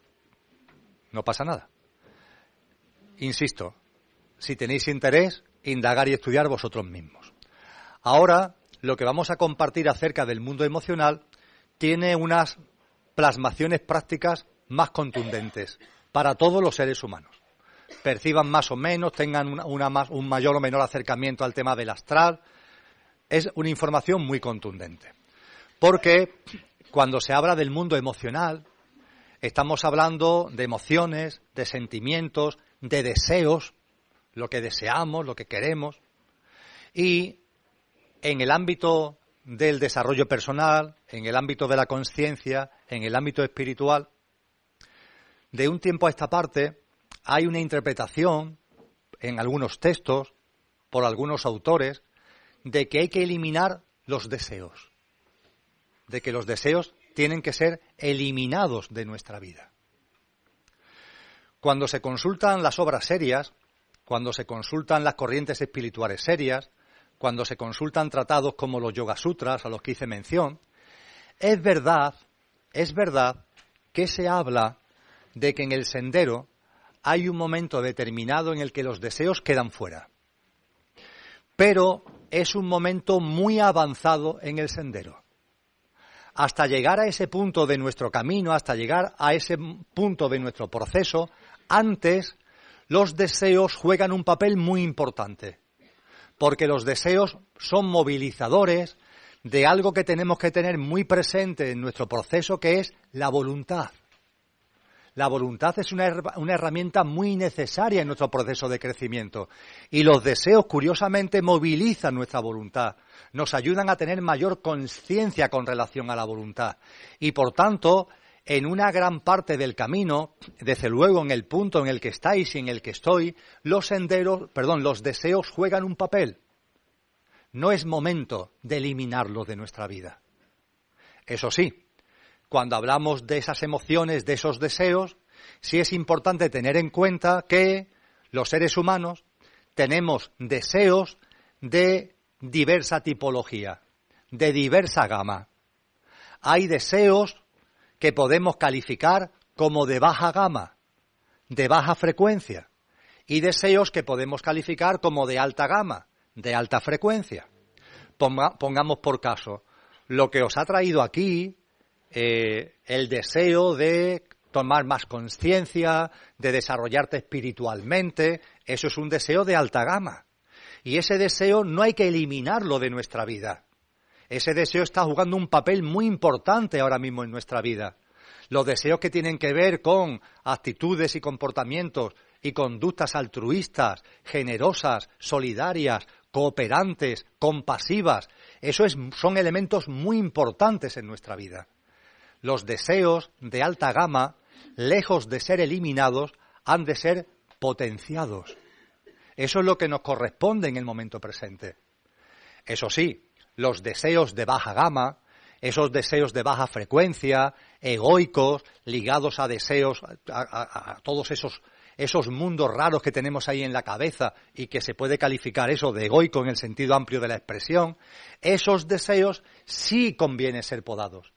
Esos deseos sí que tienen que ser podados de nuestra vida, pero no los de alta gama. Esta diferencia es fundamental en el momento que estamos viviendo de nuestro proceso espiritual. Los deseos de alta gama han de ser potenciados. Los deseos de baja gama han de ser podados. Vamos a hablar un poquito de la potenciación de los deseos de alta gama y de la poda de los deseos de baja gama. ¿Vale?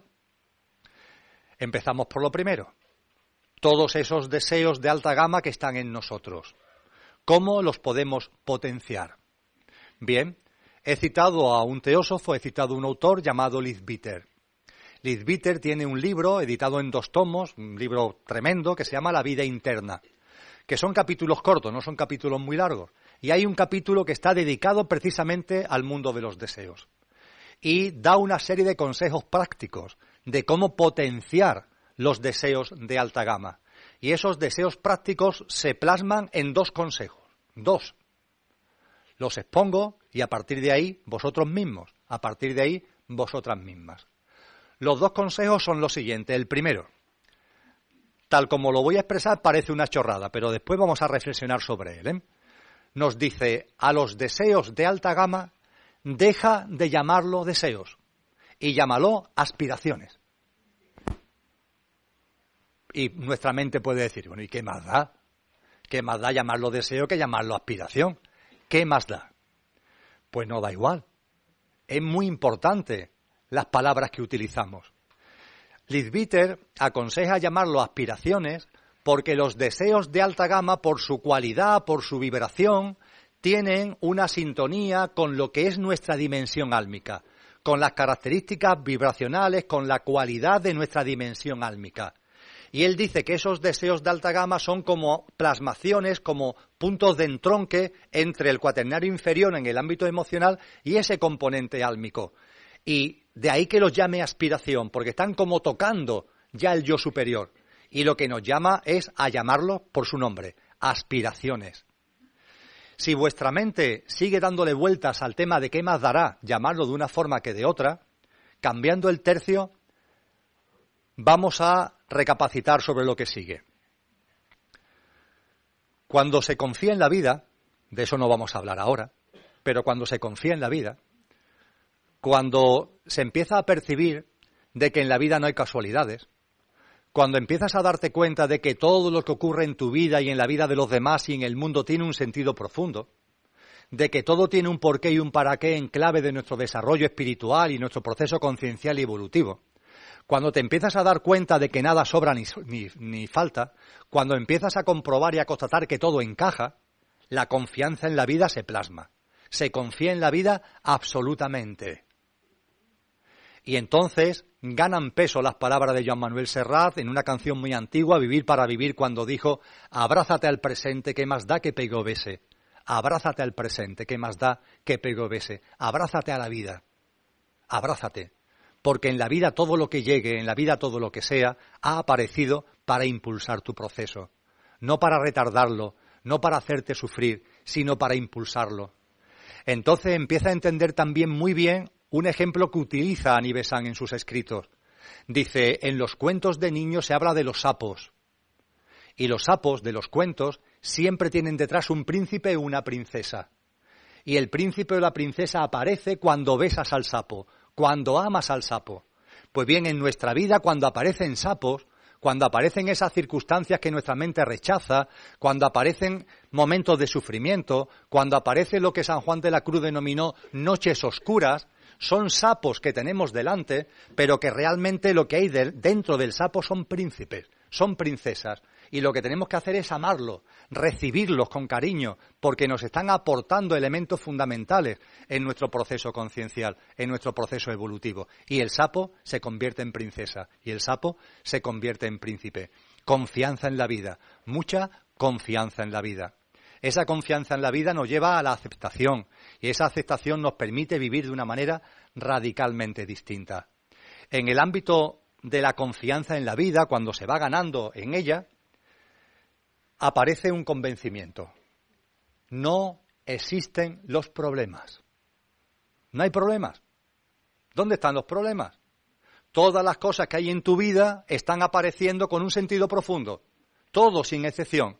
Y por tanto no hay problemas. Hay que borrar, cuando en la mente aparezca la palabra problema, borrarla, borrarla. Y sustituirla por una palabra que es experiencias, oportunidades. Lo escribió Krishnamurti. Experiencias, oportunidades. Y la mente puede decir, oye, ¿qué más da? ¿Llamarlo problemas que llamarlo experiencias, oportunidades? Pues no da lo mismo. ¿Cómo va a dar lo mismo? Cuando ante una situación, un hecho, una circunstancia, el comportamiento de una persona, lo llamamos problema, ¿qué es lo que sucede? Que esa situación se engrandece y nosotros nos hacemos más pequeños ante ella. En cambio, cuando tu actitud cambia, y dice, no, esto no es un problema, borro de problema. Esto es una experiencia, oportunidad que me ha puesto la vida por delante. La situación se, se empequeñece y tú te agrandas. Esto es así. Y es simplemente un cambio de nombre, pero claro, un cambio de nombre que conlleva una percepción, una visión radicalmente distinta. Lo mismo es lo que nos dice Liv Bitter con relación a los deseos de alta gama. Vamos a llamarlo aspiraciones. Tienen que ver con las cualidades de nuestra alma, Vamos a llamarlos aspiraciones. Primer consejo. Y el segundo consejo, una vez que a esos deseos de alta gama lo hemos llamado aspiraciones, vamos a convertirlos en realidad. Que las aspiraciones no queden en aspiraciones, sino que se conviertan en realidad. ¿Y esto cómo se consigue? Pues a base de voluntad. Aplica tu voluntad, esa fuerza que tenemos todos en nuestro interior, que nos dicen que está conectado con nuestra esencia espiritual más profunda. Aplícala para que la aspiración no sea aspiración y se convierta en realidad. Que estás sintiendo algo en tu interior que te impulsa en tu sendero espiritual, que tienes hambre y que tienes sed de desarrollarte espiritualmente, hazlo, hazlo. Pon atención, concéntrate, dedica tiempo, no dejes que esta encarnación pase. Aprovechala, utilízala, vive experiencia, acumula experiencia, atrévete, que no quede por no atreverte, atrévete, vive, vive fuertemente esas experiencias. De ahí la importancia de que apliquemos la voluntad para que las aspiraciones no queden en aspiraciones, sino que se conviertan en realidad. Por tanto, primer consejo, los deseos de alta gama se acabó, ya no son deseos, son aspiraciones y adquirimos un compromiso con nosotros mismos de que las aspiraciones van a dejar de ser aspiraciones porque yo las voy a convertir en realidad. O por lo menos voy a poner todo lo que hay en mí para intentar convertirlas en realidad. Es así como se potencian nuestros deseos de alta gama. Es así como se potencian, borramos lo de deseo, nuestras aspiraciones y nuestras emociones de mayor nivel vibracional.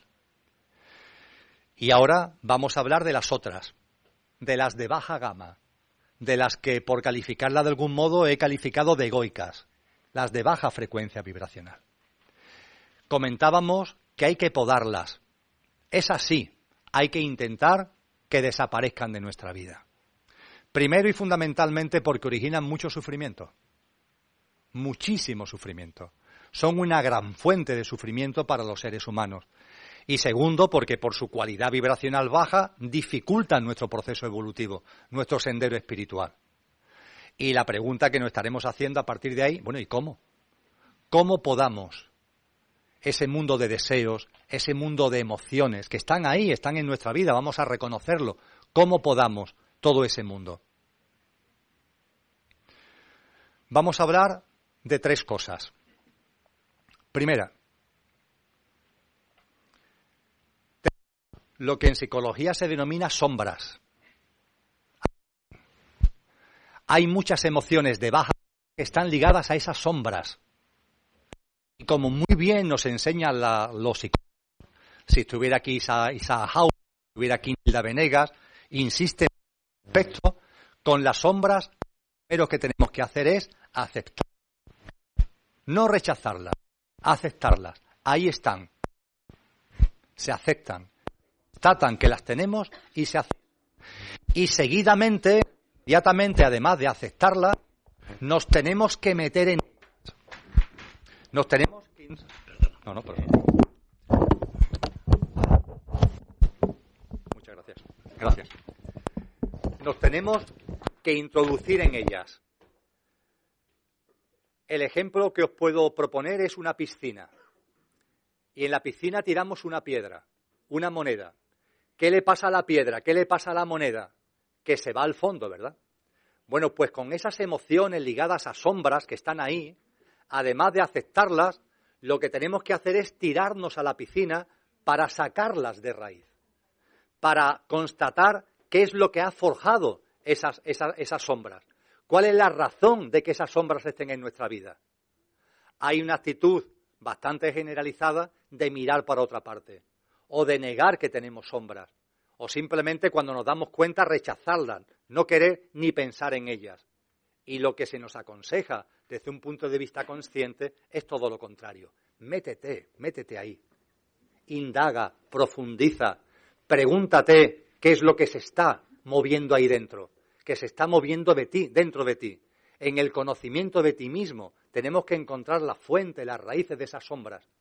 Y lo que también nos dicen es que cuando esas, las fuentes de las sombras las raíces de las sombras se encuentran, esas sombras empiezan a difuminarse. Dice esa que esas sombras de pronto empiezan a convertirse en luz. Se difuminan como sombras. Pero para eso tienes que aceptarlas, tienes que constatar que están ahí y meterte en ellas. Es un ejercicio que no suele gustar. Es un ejercicio que la mente califica como desagradable, pero es imprescindible en orden a que esas sombras vayan diluyéndose. Absolutamente imprescindible. Igualmente, también en el contexto de la poda de esas emociones de baja gama. En el ámbito católico se hablan de los mandamientos.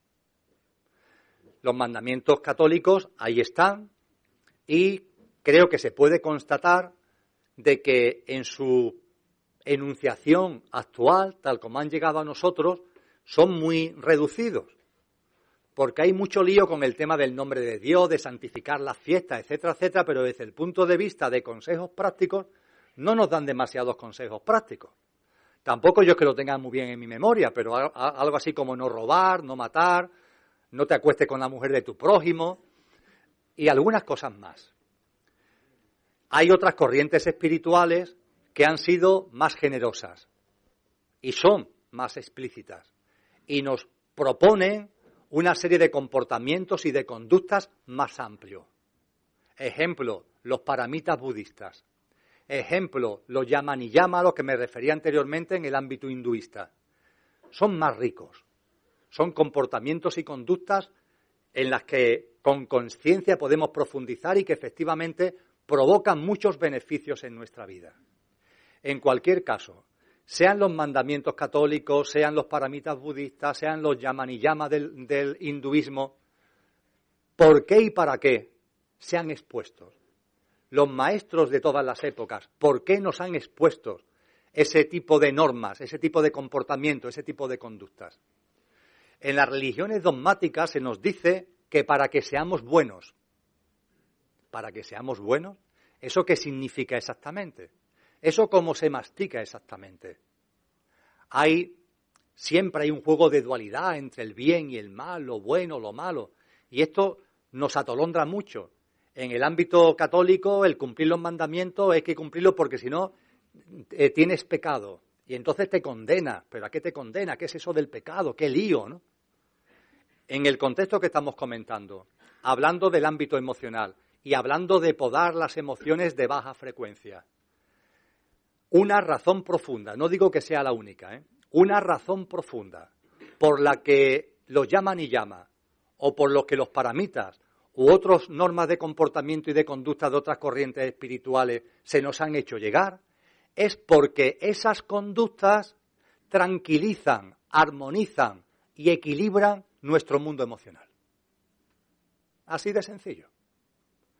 Si apartas de tu vida el daño a, otros seres vivos, si apartas de tu vida la codicia, si apartas de tu vida lo que los llama te dice que tienen que apartar, si empiezas a incorporar una serie de cosas, no voy ahora a entrar de lleno ni en los paramitas, ni en los llama ni llama, pero si empiezas a hacer esas prácticas, el efecto directo e inmediato no es en otra vida, no es en una condena o en no sé qué, no, no, es que tú, tu mundo emocional, uff, empieza a ser distinto, empiezas a tranquilizarte, empiezas a ser más armónico y esas, esas, esos deseos de baja gama empiezan a diluirse.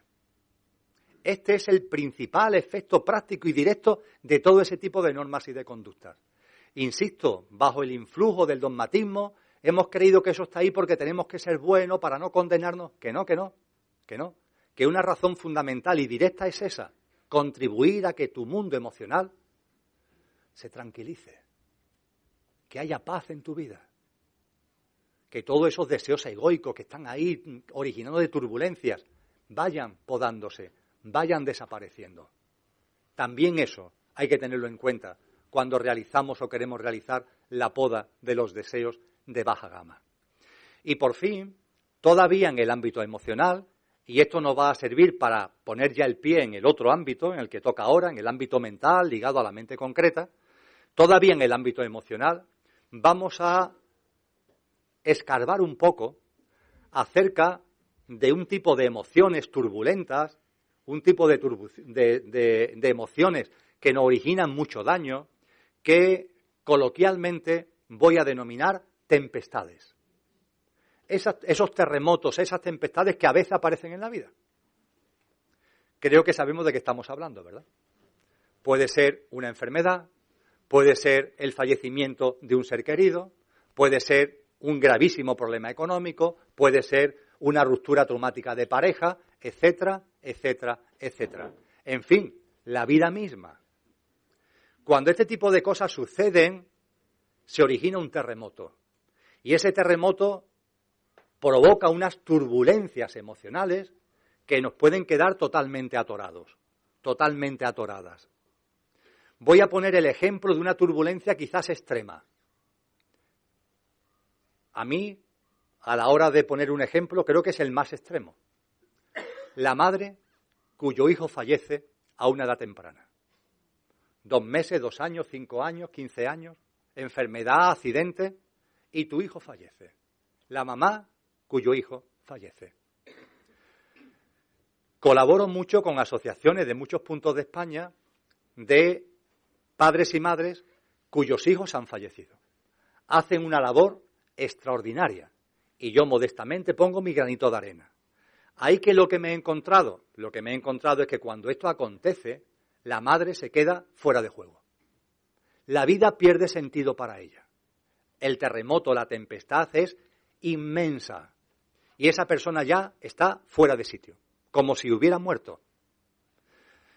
En el contexto de las reuniones con estas asociaciones, donde vienen los padres, las madres cuyos hijos han fallecido, pero también a veces vienen los hermanos del fallecido o las hermanas acompañando a los padres o a la madre. Ha habido hermanos y hermanas de los fallecidos que me dicen lo siguiente. Dice, mi madre y mi padre han perdido un hijo. Nosotros hemos perdido un hermano y hemos perdido a nuestros padres. Porque dejan de vivir, es que no están. La vida deja de tener sentido para esa madre. Es un terremotazo tremendo. Cuando ese terremoto llega a tu vida, y rompe, distorsiona tu ámbito emocional, ¿qué hacer? ¿Qué hacer? De forma breve, de forma esquemática, de forma telegráfica. Lo primero, primero, porque si no es que no se puede hacer nada. Esa tempestad hay que moderarla. esa tempestad hay que intentar apaciguarla, porque mientras que estés en la tempestad es que no estás para nada. Es que ni oyes, ni escuchas, ni sirves para nada. Lo primero es intentar bajar la intensidad de la tempestad. Permitirme que lo diga así. Lo primero es que la tempestad se convierta en borrasca. Un pedazo de borrasca, pero ya no es una tempestad. Para eso suele ser necesario el apoyo externo, terapéutico, psicológico, de personas que ya han vivido esa experiencia, que te ayudan desde su experiencia a que vayas viendo y entendiendo una serie de cosas.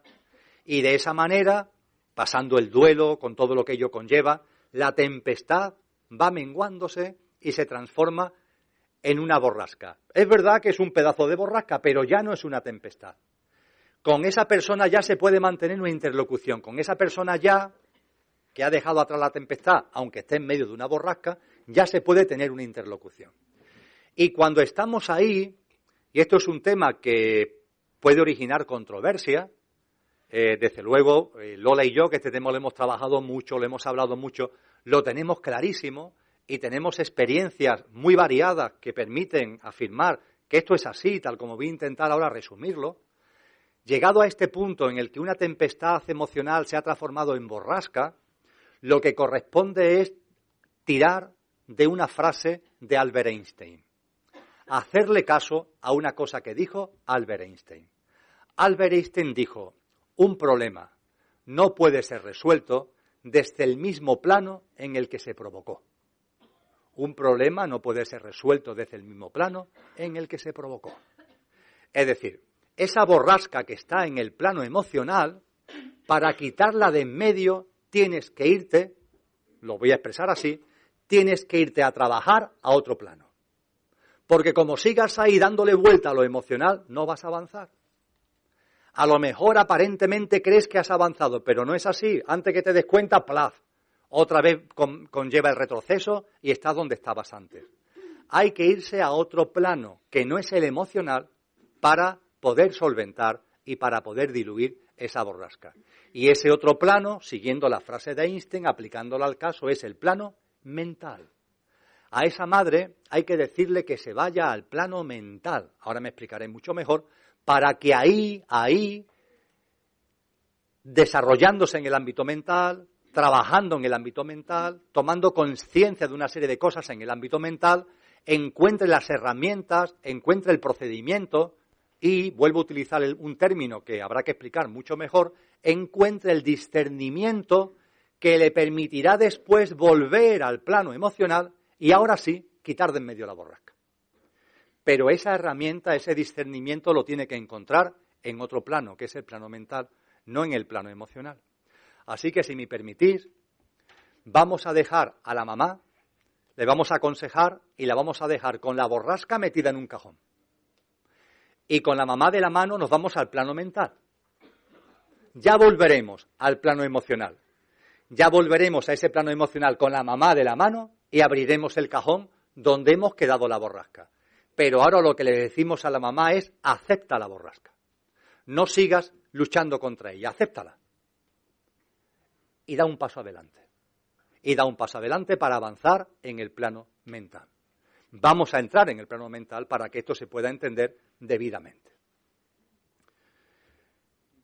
El plano mental del ser humano, lo comentaba en la introducción inicial, es un plano que estamos forjando con nuestros pensamientos, de la misma forma que el plano emocional lo estamos forjando con nuestras emociones, de la misma forma que nuestro cuerpo físico lo estamos configurando con la alimentación y la bebida que le damos al cuerpo.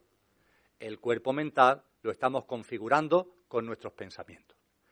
Nuestro cuerpo mental, a su vez, nuestro aspecto o ámbito mental, lo comentábamos al inicio, tiene una característica muy, muy singular. La característica de contar con dos grandes niveles, un nivel superior y un nivel inferior. Los que más saben de estas cosas nos dicen que el plano mental tiene siete subniveles. Los tres primeros están dentro del nivel superior del ámbito mental y los cuatro inferiores pertenecen al ámbito inferior del ámbito mental. El ámbito mental es un ámbito crucial en el ser humano. Tan crucial que también de forma muy breve no puedo evitar, aunque sea como nota a pie de página, de comentaros lo siguiente. En sánscrito hay un término, que es manas.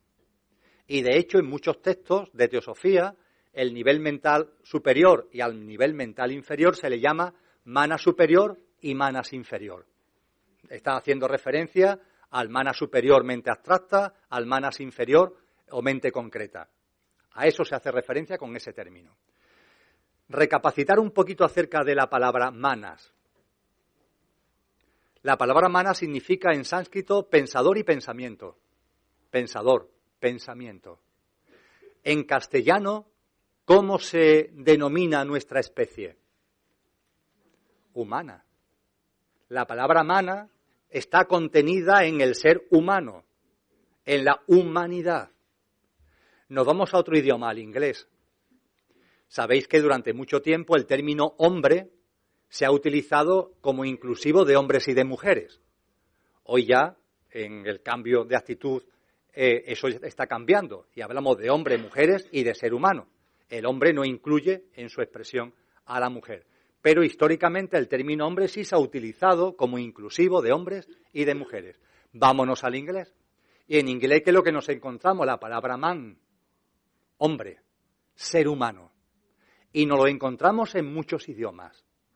Y es muy curioso porque su raíz viene de la noche de los tiempos, viene de un idioma tan antiguo y tan potente como el sánscrito. Y lo que nos está diciendo esta línea conductora a lo largo de la historia de la humanidad es que el ser humano, lo que realmente lo identifica, lo que identifica a vosotros y me identifica a mí, la característica esencial en, en el contexto de la constitución sextenaria, una característica fundamental para todos los procesos evolutivos que tenemos que desarrollar, tiene que ver con el mundo de la mente. Y cuando terminemos de ahondar en ello, creo que lo vamos a entender debidamente. El mundo de la mente es importantísimo. Y para llegar a ello, para ahondar en ello, es muy importante esa diferenciación entre el nivel inferior y el nivel superior, entre la mente concreta y la mente abstracta. Vamos a hablar primero de la mente concreta. Vamos a hablar primero de el aspecto mental del cuaternario inferior. Vamos a hablar primero del aspecto mental del coche. Y habremos completado el coche. Habremos hablado del físico denso, del físico etérico, del ámbito emocional y ahora del ámbito mental ligado a la mente concreta. Y habremos completado el coche. Y podremos pasar ya a hablar del conductor. Pero vamos a hablar un poquito antes de ese ámbito mental del coche.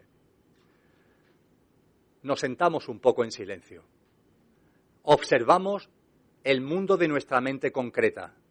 Observamos esa voz que está ahí a la que Teresa de Jesús llamó la loca de la casa.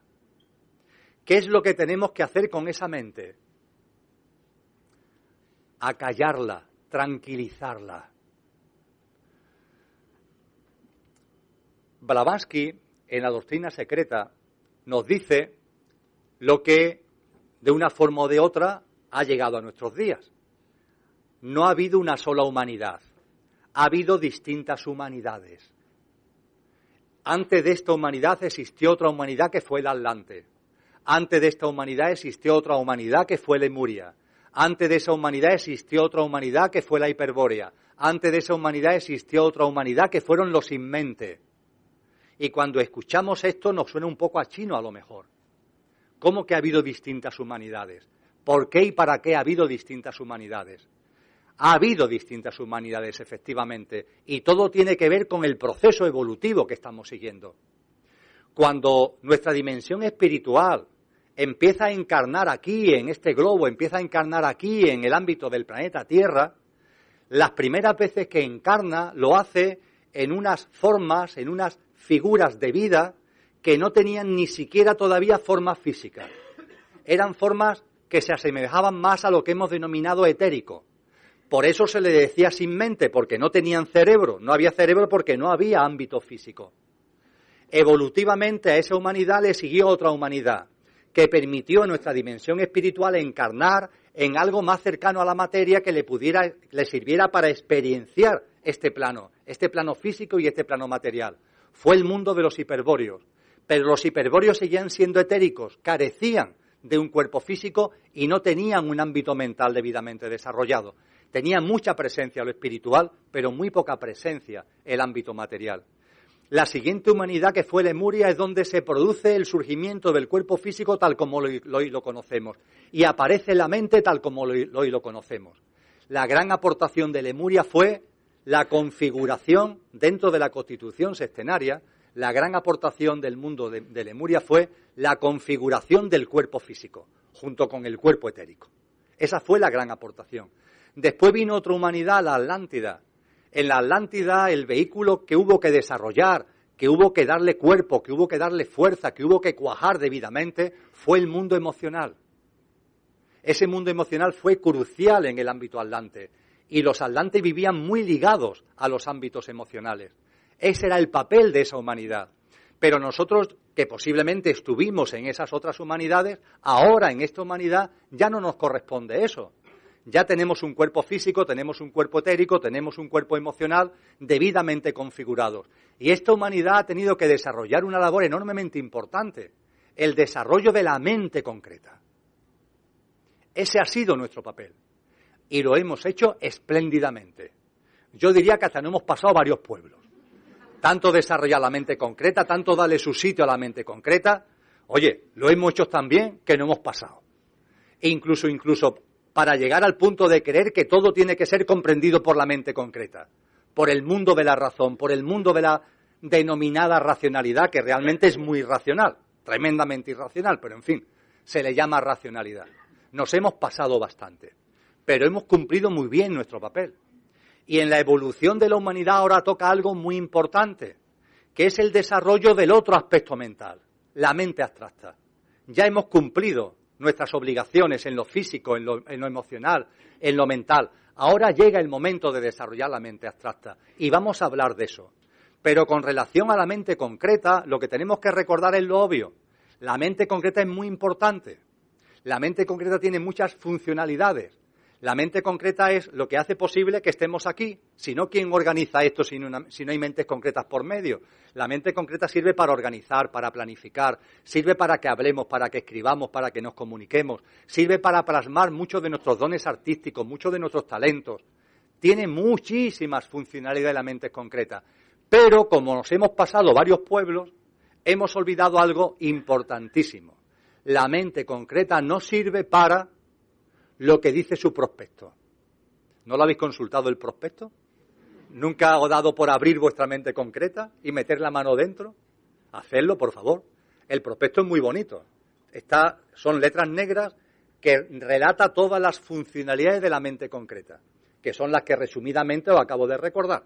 Pero el prospecto tiene mucho detalle. Pero al final del prospecto, cuando le di la vuelta, al final, en letras rojas, pero muy rojas, muy rojas, tiene puesto, ojo, ojo, no olvides que la mente concreta no sirve para, sirve para todo esto, pero ojo, no olvides que no sirve para comprender, entender, ver y vivir la vida. La mente concreta no sirve para comprender, entender, ver y vivir la vida. Y si te empeñas en utilizar la mente concreta para entender, comprender, ver y vivir la vida, pues no vas a ver la vida, ni la vas a entender, ni la vas a comprender, ni la vas a vivir. Porque la mente concreta simplemente no sirve para eso. Sin embargo, hemos creído que sirve para todo. Y de ahí que nos hayamos metido en tantísimo lío que estamos metidos. Y claro, como creemos que sirve para todo, la mente concreta ha adquirido un protagonismo que se ha convertido en esa radio que tenemos en la cabeza y que se le ha roto el botón de apagado y que se pasa el día hablando a través de pensamientos que no son nuestros, pum pum, ella está ahí y por la noche a través de los sueños. Ha llegado el momento de utilizar la mente concreta para lo que vale y de tranquilizarla y de acallarla y de ponerla en su sitio con relación a lo que no vale. La mente concreta cuando lo utilizamos para ver la vida, ¿sabéis lo que pasa? Que todo lo ve torcido. Pero las cosas no están torcidas. Pero como la mente concreta no vale para ver la vida, cuando queremos ver la vida a través de ella, todo aparece torcido, pero las cosas no están torcidas. Cuando afirmo y reafirmo que las cosas no están torcidas, la gente lo recibe como una mala noticia. Oye, es una buena noticia. Las cosas no están torcidas, todo está en su sitio. Cuando de pequeños cogíamos un vaso de cristal y lo, llenábamos de agua e introducíamos un lápiz, ¿qué es lo que le pasa al lápiz? Que se dobla. Pero cuando sacamos el lápiz del vaso, el lápiz está derecho. Lo volvemos a introducir y se vuelve a doblar. Lo volvemos a sacar y vuelve a estar derecho. ¿Esto qué es magia? No. Ya somos mayorcitos y sabemos que la realidad es que el lápiz nunca se tuerce. Está derecho fuera y está derecho dentro. Nunca está torcido. Y el que esté torcido dentro, el que lo veamos torcido dentro, es un efecto óptico. Consecuencia del juego de ángulos entre el agua y el cristal. Se acabó. Es un efecto óptico.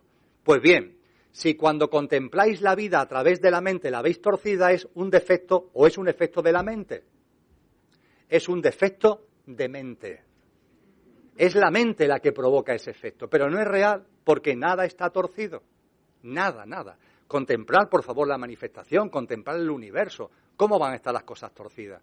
Este universo que dice la ciencia que tiene 13.850 millones de años, inmenso, infinito, ilimitado, ahí está todo en su sitio, moviéndose galaxias, astros, en billones, en cantidades enormes de estrellas, vete a saber cuántas formas de vida.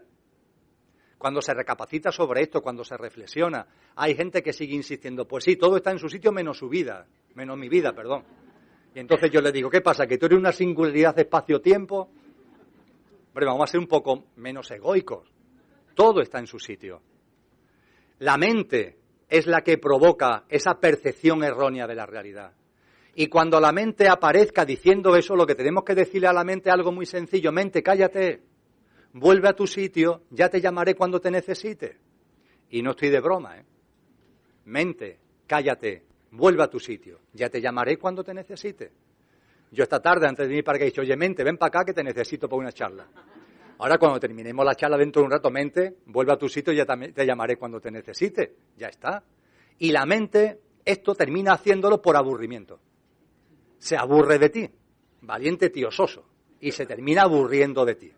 Y empiezas a liberarte de ese lastre tremendo con el que vamos, con el que hemos tenido que vivir, que nos impide ver la realidad. ¿No os dais cuenta que la mente, cuando la utilizamos para ver la vida a través de ella, la mente no puede ver? Que es imposible. ¿Qué hace la mente? La mente piensa. ¿Dónde está dicho que la mente ve? La mente piensa. La mente piensa acerca de. No ve, no ve, piensa acerca de. Y daros cuenta que cuando tenemos algo delante y utilizamos la mente, lo que estamos haciendo es en ese pensar acerca de, el pensar acerca de es una especie de pantalla que estamos poniendo delante de la persona o que estamos poniendo delante del objeto para proyectar nuestra mente sobre ello. Y nuestra mente se proyecta en la pantalla que hemos puesto delante de la persona o que hemos puesto delante del objeto. La rosa es hermosa. Pero ¿dónde está escrito que la rosa es hermosa? La rosa es una rosa. No es hermosa, ni no hermosa. Es una rosa. Y mientras que la llames hermosa no estás viendo a la rosa. Estás pensando acerca de ella y estás proyectando sobre ella un sistema de creencia que te lleva a decir que es hermosa. Y el pobre cardo borriquero no es feo, es un cardo borriquero. Y si lo llamas feo es porque estás proyectando sobre él un sistema de creencia en el pensar acerca de que te lleva a pensar que es feo. Y claro, ese sistema de creencia le podemos dar la vuelta. A mí me gusta decir, oye, ¿y por qué no al revés?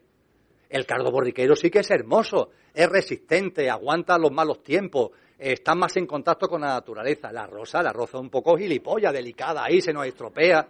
Lo hermoso es el cardo borriquero, la rosa es feucha, aunque aparentemente sea muy vanidosa y se llene de colores, pero lo que de verdad merece la pena es el cardo borriquero. Bueno, pues le habríamos dado la vuelta al calcetín, pero estaríamos en lo mismo, seguiríamos sin ver al cardo borriquero, seguiremos sin ver a la rosa.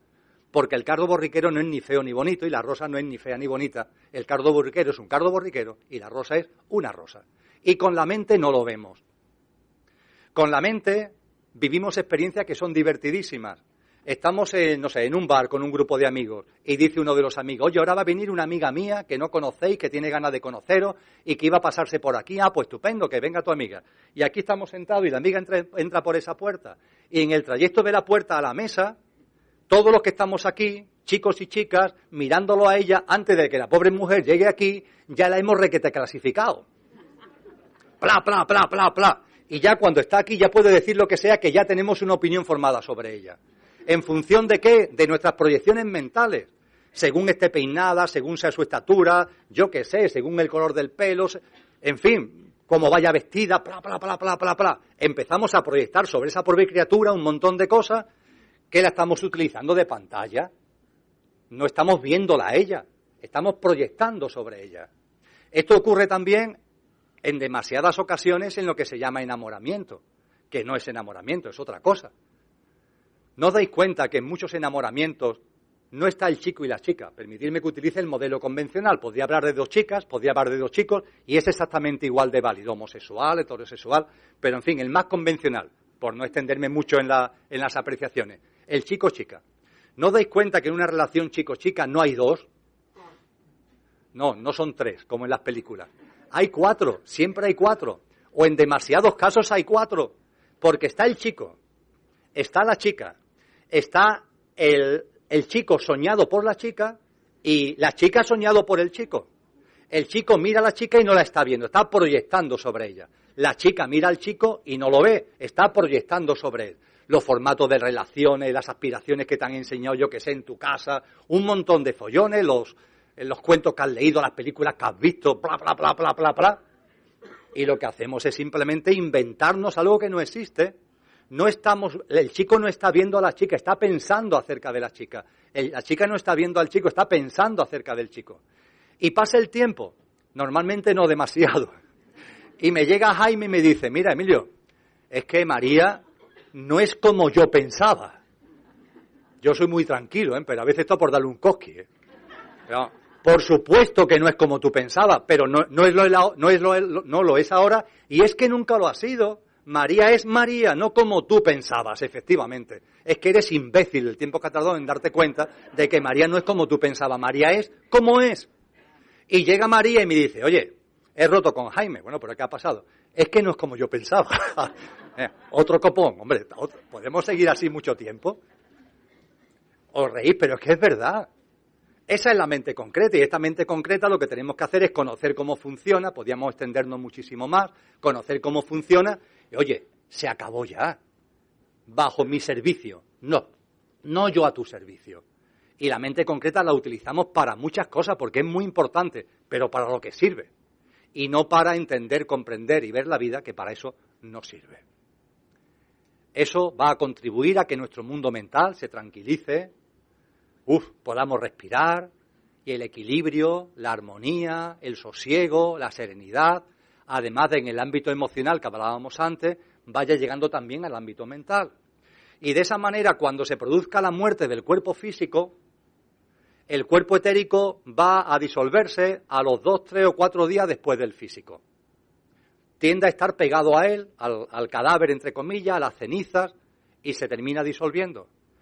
Pero ese cohete del que hablábamos al principio, el componente emocional y el componente mental, siguen todavía y van a seguir más o menos tiempo en el espacio que hay entre una orilla y otra orilla, entre una orilla del río y otra orilla del río, en el tránsito del que hablábamos anteriormente, en función de que en esta vida hayáis conseguido que vuestro ámbito emocional y mental estén con una vibración más alta y no estén densificados o cargados, en cuyo caso el tránsito es rápido, hablando en términos físicos, o si no lo hacéis y vuestro mundo emocional y mental está muy cargado, pues inevitablemente en el tránsito os voy a pasar un buen puñado de tiempo. Porque en el tránsito se viven experiencias que están dirigidas precisamente a seguir diluyendo esos componentes emocionales y mentales que aquí hemos densificado. No voy a entrar en ello porque quiero hablar ahora del otro componente de la mente, el componente de la mente abstracta. La mente abstracta no pertenece al coche. Está en el ámbito mental, pero pertenece al yo superior. En la constitución septenaria se nos enseña que la mente abstracta está integrada en el denominado cuerpo causal, junto con las relaciones de causa y efecto y en el que es el depósito ese cuerpo causal del alma. Ahí está la mente abstracta. Y hay muchas personas que me dicen, Emilio, Vale, coche y conductor, conductor y coche. Pero ¿cómo conecto? Esto es divertido porque mucha gente dice, Emilio, ¿cómo conecto con mi ser interior? Digo, pero tú eres tonto. ¿Quién me está hablando? Fijaros, recapacitar, por favor. Voy a conectar, quiero conectar con, con quien soy, con mi verdadero yo. Quiero conectar con mi ser interior. ¿Quién habla ahí? Pero ¿cómo vas a conectar con lo que eres si es lo que eres? De ahí la expresión esa que se me ha escapado de eres tonto o eres tonta. Cuando alguien dice que quiere conectar con su interior, lo que se está produciendo es que el coche está diciéndome que quiere conectar con el conductor. Cuando alguien dice esa cosa tan extraña, pero muy frecuente, de que quiero conectar con mi interior, quiero conectar con mi verdadero ser, lo que me está diciendo es que está hablando el coche, está hablando identificado desde el coche, y desde el coche me está diciendo que quiere conectar con el conductor que verdaderamente es. ¿Conocéis algún coche que conecte con el conductor? No, ¿verdad? ¿Es el conductor el que conecta con el coche o no? Cuando entramos en el coche, como conductores, en vuestro utilitario, en vuestro vehículo, recordar por favor el procedimiento. Nos sentamos en el asiento del conductor y le damos a la conexión, la llave, que ya poco a poco va desapareciendo, pero en fin, la conexión que sea. Arrancamos. Ese es el punto de conexión. La llave es el punto de conexión. Es lo que hace que el conductor arranque el coche y empiece a maniobrar con el coche. Es así. Este es el procedimiento. ¿Cómo que el coche va a conectar con, el conductor? ¿Cómo que tú vas a conectar con quien eres? Pero, pero por favor, si es lo que eres. Lo único que tendrás que hacer es tomar conciencia y aplicar el sentido común. Es el conductor el que conecta con el coche, no el coche el que conecta con el conductor. El coche tiene que estar en, perfecta forma. La parte física, la parte etérica, la parte emocional, la parte mental. Vamos a intentar que esté de la mejor forma posible. Hemos venido hablando de esto. Pero para que lo que yo realmente soy, para lo que realmente somos, tome el mando de la vida, tome el mando consciente del coche, tome el mando consciente de la vida, yo me tengo que sentar en el asiento del piloto y tengo que conectar para que el coche arranque. Y esto no lo enseña, no con estas palabras, claro, pero esto es lo que nos enseña radicalmente la Constitución sextenaria. Porque la Constitución sextenaria nos dice que la mente abstracta está en el conductor, mientras que la mente concreta está en el coche.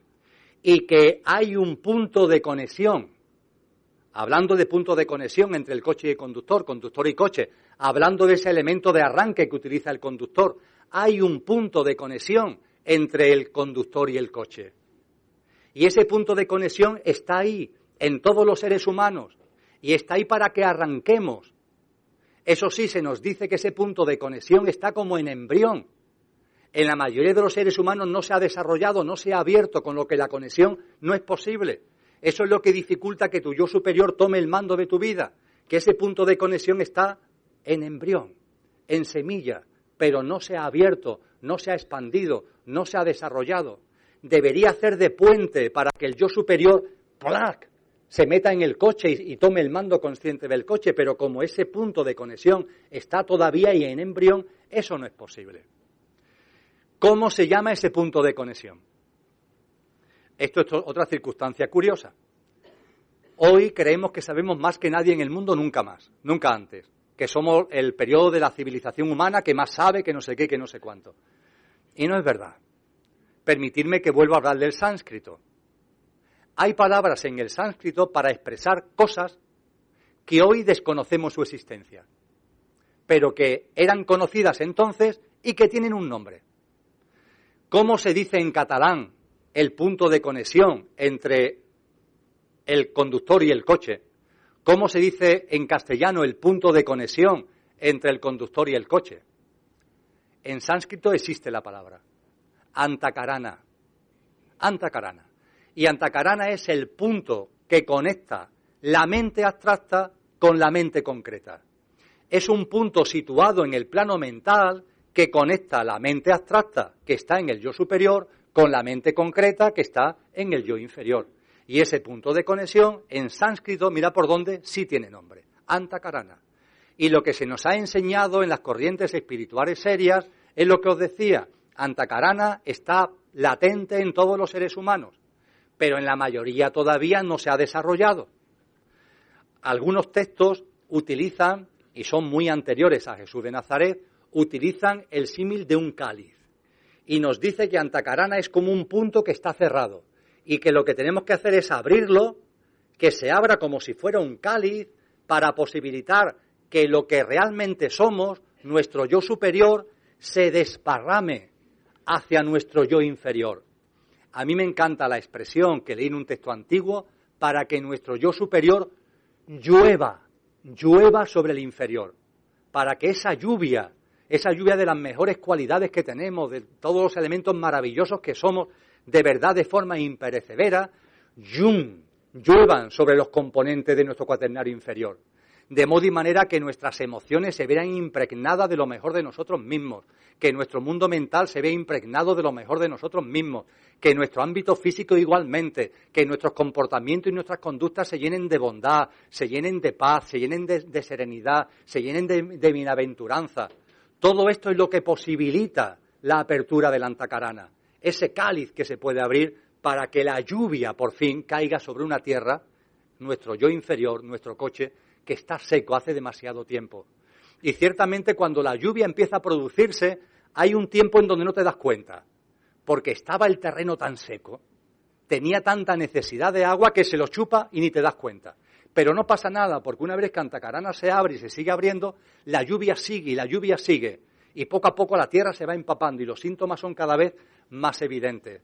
Y empieza a llegar a ti una serie de cosas que así dichas suenan muy bien, pero que hay que vivirlas para entenderla y para comprenderla. Y que los que lo han vivido nos lo han manifestado de una forma muy concreta y muy específica.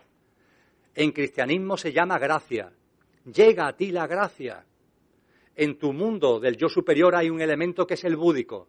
El búdico, el elemento búdico aporta bienaventuranza, aporta gracia, aporta un estado de paz, aporta un estado de serenidad. Eso viene a través de la antacarana a través de la antacarana, la lluvia del yo superior hace que tus conductas vayan transformándose bajo la influencia de lo que realmente eres. Y todo tu mundo emocional y mental, egoico y demás va diluyéndose como consecuencia de la presencia, de la fuerza de lo que realmente eres. Y por supuesto, a través de la antacarana nos llega algo que es enormemente importante, el discernimiento. En sánscrito, viveka, que casi no se puede traducir en castellano. El término que tenemos más a mano es discernimiento. ¿Qué es el discernimiento? Lo que te permite discernir, darte cuenta de lo que es verdad y de lo que es mentira, de lo que es real y de lo que es mentira. Eso te lo aporta el discernimiento. Y el discernimiento te aporta que veas, no la mente concreta, sino a través de la lluvia de tu yo superior, y a través de la mente abstracta, del desarrollo de la mente abstracta, que veas, que por fin veas, y que las cosas espirituales, concienciales, no sean creencias, no sean actos de fe, que a, lo que nos hemos acostumbrado. Y permitirme que ahora vuelva la mamá que dejamos con la borrasca metida en un cajón, porque es un buen ejemplo al respecto. A esa mamá le aconsejamos que se fuera al plano mental, recordarlo. En el plano mental lo que le hemos dicho a la mamá es que la mente concreta, la parte mental correspondiente al coche, al yo, al yo inferior, al cuaternario inferior, que esa mente concreta la utilice para lo que sirve y no la utilice para lo que no sirve y que la tranquilice, que la acalle, que la ponga en su sitio. Y le hemos dicho igualmente que en el ámbito mental, aunque esté ya en el, en el trinario superior, aunque esté ya en el ámbito del conductor, lo que le hemos dicho es que hay una mente abstracta y que esa mente abstracta lo que tiene que hacer es desarrollarla al máximo. Porque ese antacarana al que vengo haciendo referencia, lo que se nos ha enseñado hasta la saciedad es que la forma que no sea un puntito medio atrofiado, sino que sea un puente que se abra, un cáliz que se abre y que se expanda, la forma, la única forma que tenemos a nuestra disposición es el desarrollo de la mente abstracta. Desarrollar la mente abstracta. Es lo que nos corresponde en la evolución de la humanidad. Es lo que os corresponde a vosotros y a vosotras y es lo que nos corresponde actualmente a mí también. Desarrollar la mente abstracta. estamos metidos en muchas entelequias, en muchos líos. Esa sí que es una labor espiritual directa, con repercusiones inmediatas y que además es la que corresponde. Olvídate de la kundalini, por favor, olvídate de las vidas pasadas, olvídate, céntrate en lo que realmente corresponde. Desarrolla tu mente abstracta. Es el momento, ya llegó el momento de que desarrolle la mente abstracta. Y la mente abstracta es la que se ocupa de las cuestiones trascendentes. Como ya he dicho, la mente abstracta es la que se pregunta quién soy, de dónde vengo, a dónde voy, qué es la vida, qué es la muerte, qué es la existencia, qué es el universo, etcétera, etcétera, etcétera. La mente abstracta es la que está detrás de la indagación, de la investigación en el ámbito espiritual, en el ámbito filosófico y en el ámbito científico. Porque, como muy, bien decía Ángel, recordándonos los principios de la sociedad teosófica, es que son lo mismo. ¿A qué aspira la filosofía? ¿A qué aspira la ciencia? ¿A qué aspira la espiritualidad? A dar respuesta a las, grandes preguntas trascendentes del ser humano. Y nos hemos metido en un follón donde los científicos se pelean con, con, con los que llaman espirituales, los espirituales con los filósofos, pero si es lo mismo. Son distintas formas de acercarse a lo mismo y todos son mecanismos e instrumentos para desarrollar la mente abstracta. Y la mente abstracta se desarrolla leyendo, pero leyendo textos serios.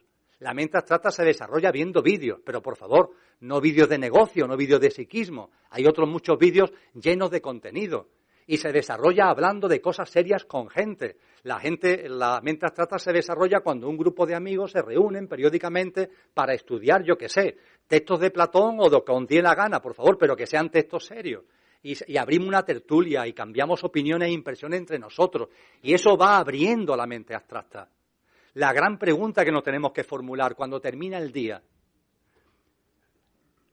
Hay muchas mujeres aquí en la sala y el ejemplo quizá no os sirva, porque voy a utilizar un símil futbolístico. En los partidos, en los partidos que se televisan, en los partidos de fútbol juega el Barcelona contra quien sea y aparece una estadística, tiempo de posesión. Tiempo de posesión de la pelota por parte del Barcelona, 70%. Tiempo de posesión de la pelota por el adversario, 30%. Bien, pues aplicando el símil, cuando cerramos el día, en nuestro ámbito mental qué tiempo he estado utilizando la mente concreta y qué tiempo he estado utilizando la mente abstracta. Durante el día, qué tanto por ciento de uso dentro de la mente ha sido la mente concreta y qué tanto por ciento ha sido la mente abstracta. Para una enorme cantidad de la humanidad, el tiempo, el tanto por ciento de posesión de la mente abstracta es cero. Cero patatero que se nos pasa el día sin que haya una sola cuestión trascendente que aparezca encima de nuestra mesa, que estamos tan metidos en, los líos cotidianos del sota, caballo y rey de lo material, que es que no somos capaces de dedicar un segundo de atención a lo único que realmente merece la pena. Porque es lo único que realmente nos va a servir cuando salgamos de aquí, en nuestro proceso espiritual, cuando lleguemos al plano de luz. el desarrollo en conciencia. Y para eso el desarrollo de la mente abstracta es crucial porque es el desarrollo de la mente abstracta lo que abre el antacarana. Y si no hay desarrollo de la mente abstracta, no hay antacarana que valga. Y ya nos podemos poner como nos pongamos porque esto es así. Y no es así porque lo diga yo, que aquí no pinto nada. Yo soy simplemente un divulgador, un transmisor de lo que han dicho gente que han evolucionado espiritualmente, como algún día nosotros eh, avanzaremos, pero que nos queda mucho trecho. Pero no han puesto por delante el mapa, no han facilitado el camino. Y qué manía de olvidar lo que otros ya nos han dicho cuando esos otros ya han recorrido el sendero. Y nos lo han planteado con amor, lo han planteado con compasión, para que nos sea útil. Vamos a desarrollar la mente abstracta. Y desarrollando la mente abstracta se abre Antacarana. Y al abrirse y expandirse Antacarana, lo que realmente somos se desparrama, llueve sobre el coche. Y entre las cosas que llegan, además de la bienaventuranza búdica, además de la gracia de la que hablan los cristianos, además de esas conductas, esos comportamientos que de una forma natural, llena de altruismo y de generosidad, van a empezar a llenar tu vida porque es lo que tú eres realmente. Además de todo eso llega el discernimiento. Y el discernimiento te permite distinguir lo real de lo que no lo es. Y el discernimiento te permite por fin ver, ver. Y que las verdades no sean creencias, sino que se asienten en tu vida porque son verdades. Ya está. Volvemos a la mamá. Le habíamos dicho, vete al, al plano mental. acalla la mente concreta, expande la mente abstracta. Y esa mamá expande la mente abstracta, y expande la mente abstracta, y expande la mente abstracta. Y Antacarana empieza a abrirse, y Antacarana empieza a desarrollarse. Y hay un momento determinado en el que el discernimiento puede aparecer en la vida de esta mujer. Y cuando esta mujer tiene el discernimiento, es el momento de que vuelva al plano emocional. Abra el cajón y saque la borrasca. Y con el discernimiento en la mano se va la borrasca. Antes, antes, en la asociación de padres y de madres que han perdido seres queridos, antes yo con esa mamá había hablado, yo o quien sea, había hablado un montón de veces. Mira, amiga, yo qué sé, mira, eh, Pepi, que la muerte no existe, que solo hay vida, que la muerte es un imposible, que la muerte es un fantasma de la imaginación humana, que nadie muere, que el conductor que fue tu hijo, que fue tu hija, sigue vivo, y que está en el plano que realmente más nos corresponde. La muerte no existe, la muerte es un imposible, la muerte es un fantasma de la imaginación humana.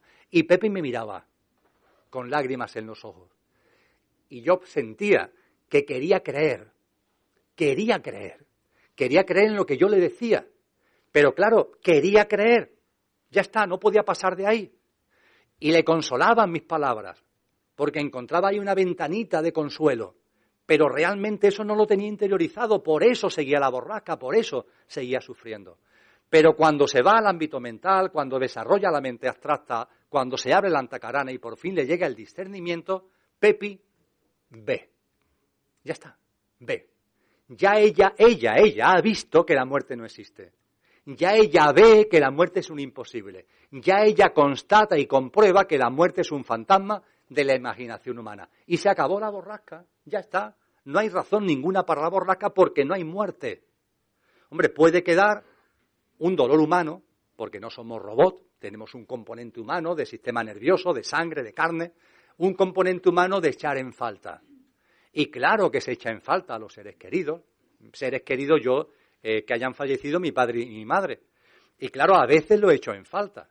No tengo ninguna borrasca emocional en el recuerdo de ellos, porque sé que están vivos, sé que estuvieron aquí el tiempo que tuvieron que estar para vivir las experiencias que les correspondían, pero es cierto que ellos, ya que hablamos de fútbol, eran muy béticos.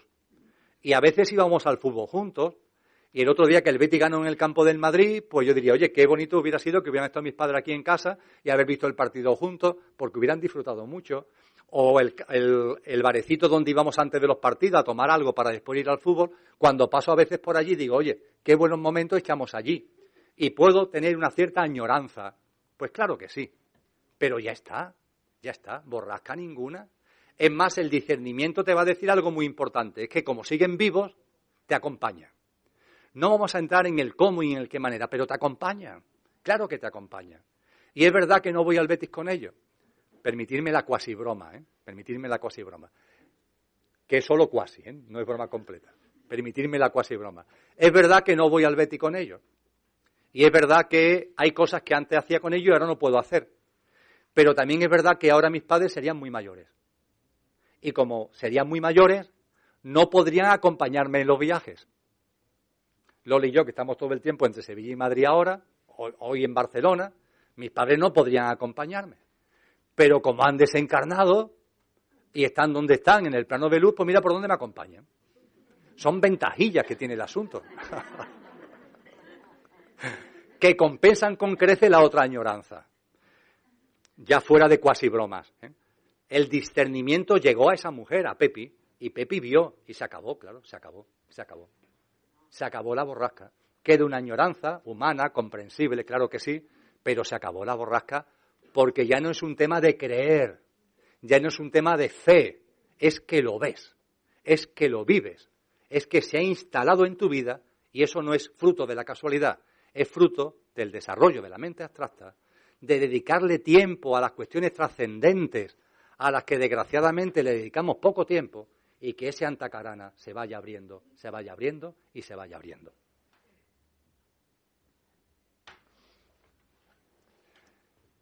La mente abstracta, junto con las relaciones causa-efecto y junto con eh, el alma, configuran el cuerpo causal.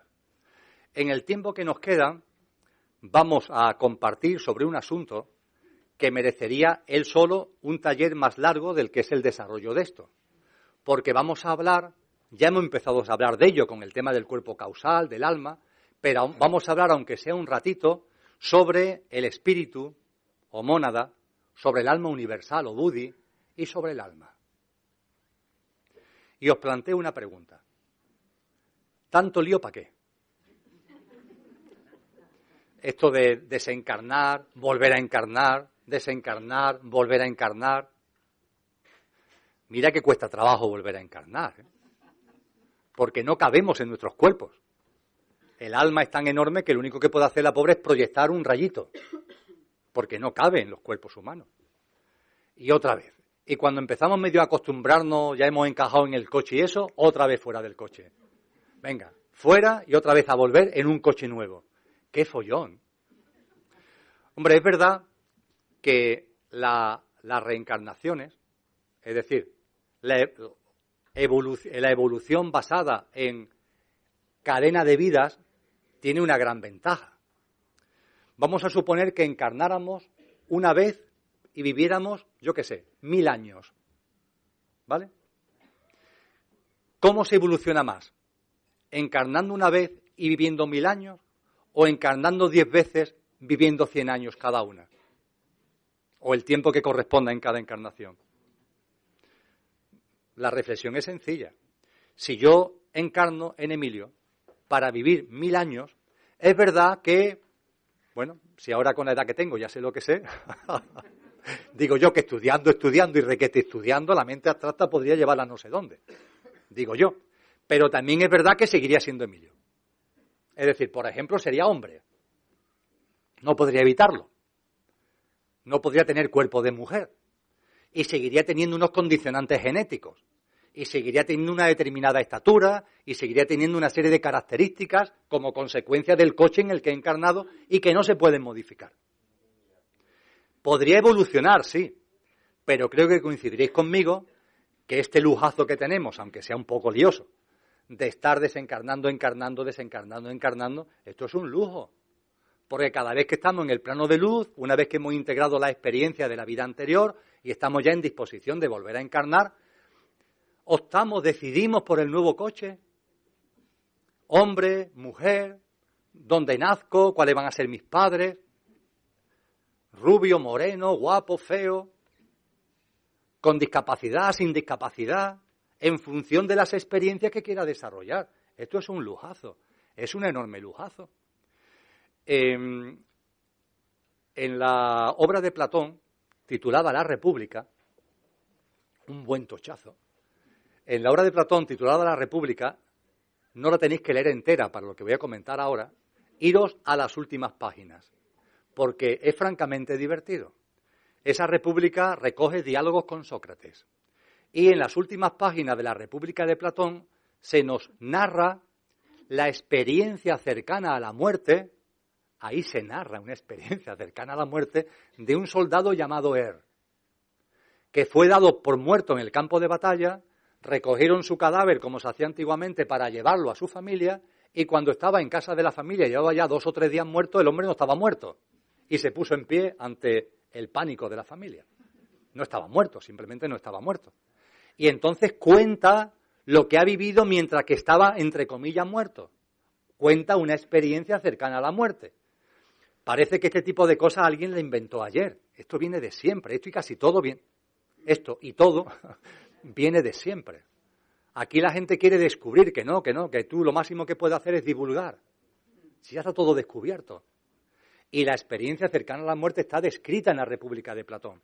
Y él, el que cuenta la experiencia cercana a la muerte, esto es bellísimo, dice que él tuvo un atisbo de lo que es el plano de luz, de lo que es el de Bachán, y que allí vio a lo lejos que estaba el alma almas pasajeras, dice el texto de Platón, estaba el alma que había encarnado anteriormente en Ulises. Y el alma que había encarnado anteriormente en Ulises estaba la pobre en una diatriba porque no encontraba un coche adecuado para volver a encarnar. Y claro, cuando tú empiezas a leer esto, tu mente dice, ¿qué tipo de coche necesitará Ulises para volver a encarnar? Un personaje como Ulises, después de la aventura que ha vivido, este tío tan tremendo, claro, encontrar un coche para él tiene que ser complicadillo. Bueno, pues efectivamente era complicadillo, pero no por lo que estamos pensando, porque él lo que estaba buscando es una vida tan sencilla, tan sencilla, tan sencilla, que no encontraba ninguna experiencia que le valiera, no encontraba ningún formato de vida que le valiera. Él estaba buscando un labrador que, estuviera perdido en una montaña, muy tranquilo, metido en la naturaleza. No quería saber nada de aventura, ni de barco, ni de sirenas. No, él quería una vida tranquila, muy tranquila. Esto es divertido. Y esto lo posibilita este lío de las encarnaciones, reencarnaciones. Pero vuelvo a la pregunta y ahora más de cosmogénesis. ¿A qué este lío? ¿Por qué la dimensión espiritual tiene que llegar a este plano? Y en este plano eh, encarnar en el coche y, vivir todo lo que aquí estamos comentando y encontrarse con los problemas que estamos hablando, que no son problemas, son experiencias de oportunidades. ¿Por qué este lío? Bien. ¿Qué es lo que nos enseña la teosofía? ¿Qué es lo que nos enseña la doctrina secreta, por ejemplo? Que tenemos metido en la cabeza una dualidad que es errónea. Espíritu, materia. Vemos el espíritu como lo contrario a la materia, vemos la materia como lo contrario del espíritu. Y no nos damos cuenta que obviamente el espíritu es una cosa y la materia es otra, obviamente. Pero tendríamos que recordar que ambos son aspectos diferentes de una misma cosa. De una misma cosa. De una realidad primaria. De una realidad única que se expresa y que se manifiesta en, la, el universo que conocemos, en la manifestación que conocemos. Y en esa expresión, en esa manifestación, el espíritu y la materia, siendo distintos, provienen y forman parte de lo mismo. Y ese espíritu tiene una sutilidad completa y absoluta. Ese espíritu es la chispa divina, es la radiación de la divinidad, es la emanación de la divinidad no es algo ni siquiera creado, es algo que emana, que surge de la divinidad más pura. Daros cuenta que hasta los católicos lo dicen en sus, en sus rezos, en las misas, hablando del Hijo de Dios, hablando de lo manifestado, hablando del Espíritu, hablando de Cristo, dicen en su credo, engendrado, no creado. Realmente no es una creación, es una emanación, como se nos dice en las corrientes espirituales orientales. Es una radiación, como dice Blavatsky. Es algo que emana de otro elemento que no podemos jamás por la mente entender y que podemos llamar como nos lo dé la gana, pero que podemos denominar perfectamente lo inmanifestado o lo absoluto. Y eso inmanifestado o absoluto se manifiesta. Y en la manifestación está el espíritu y está la materia que son aspectos diferentes, pero que forman parte de una misma cosa. Y la mónada, el espíritu, que es lo que es, que es lo que existe, el espíritu y la mónada, no tiene per se, porque es uno, porque es homogéneo, porque no está diferenciado, no tiene capacidad per se para experienciar los niveles inferiores no tiene capacidad per se para experienciar la materia. El espíritu, como tal, no puede experienciar la materia, no tiene instrumentos, no tiene herramientas para experienciarla.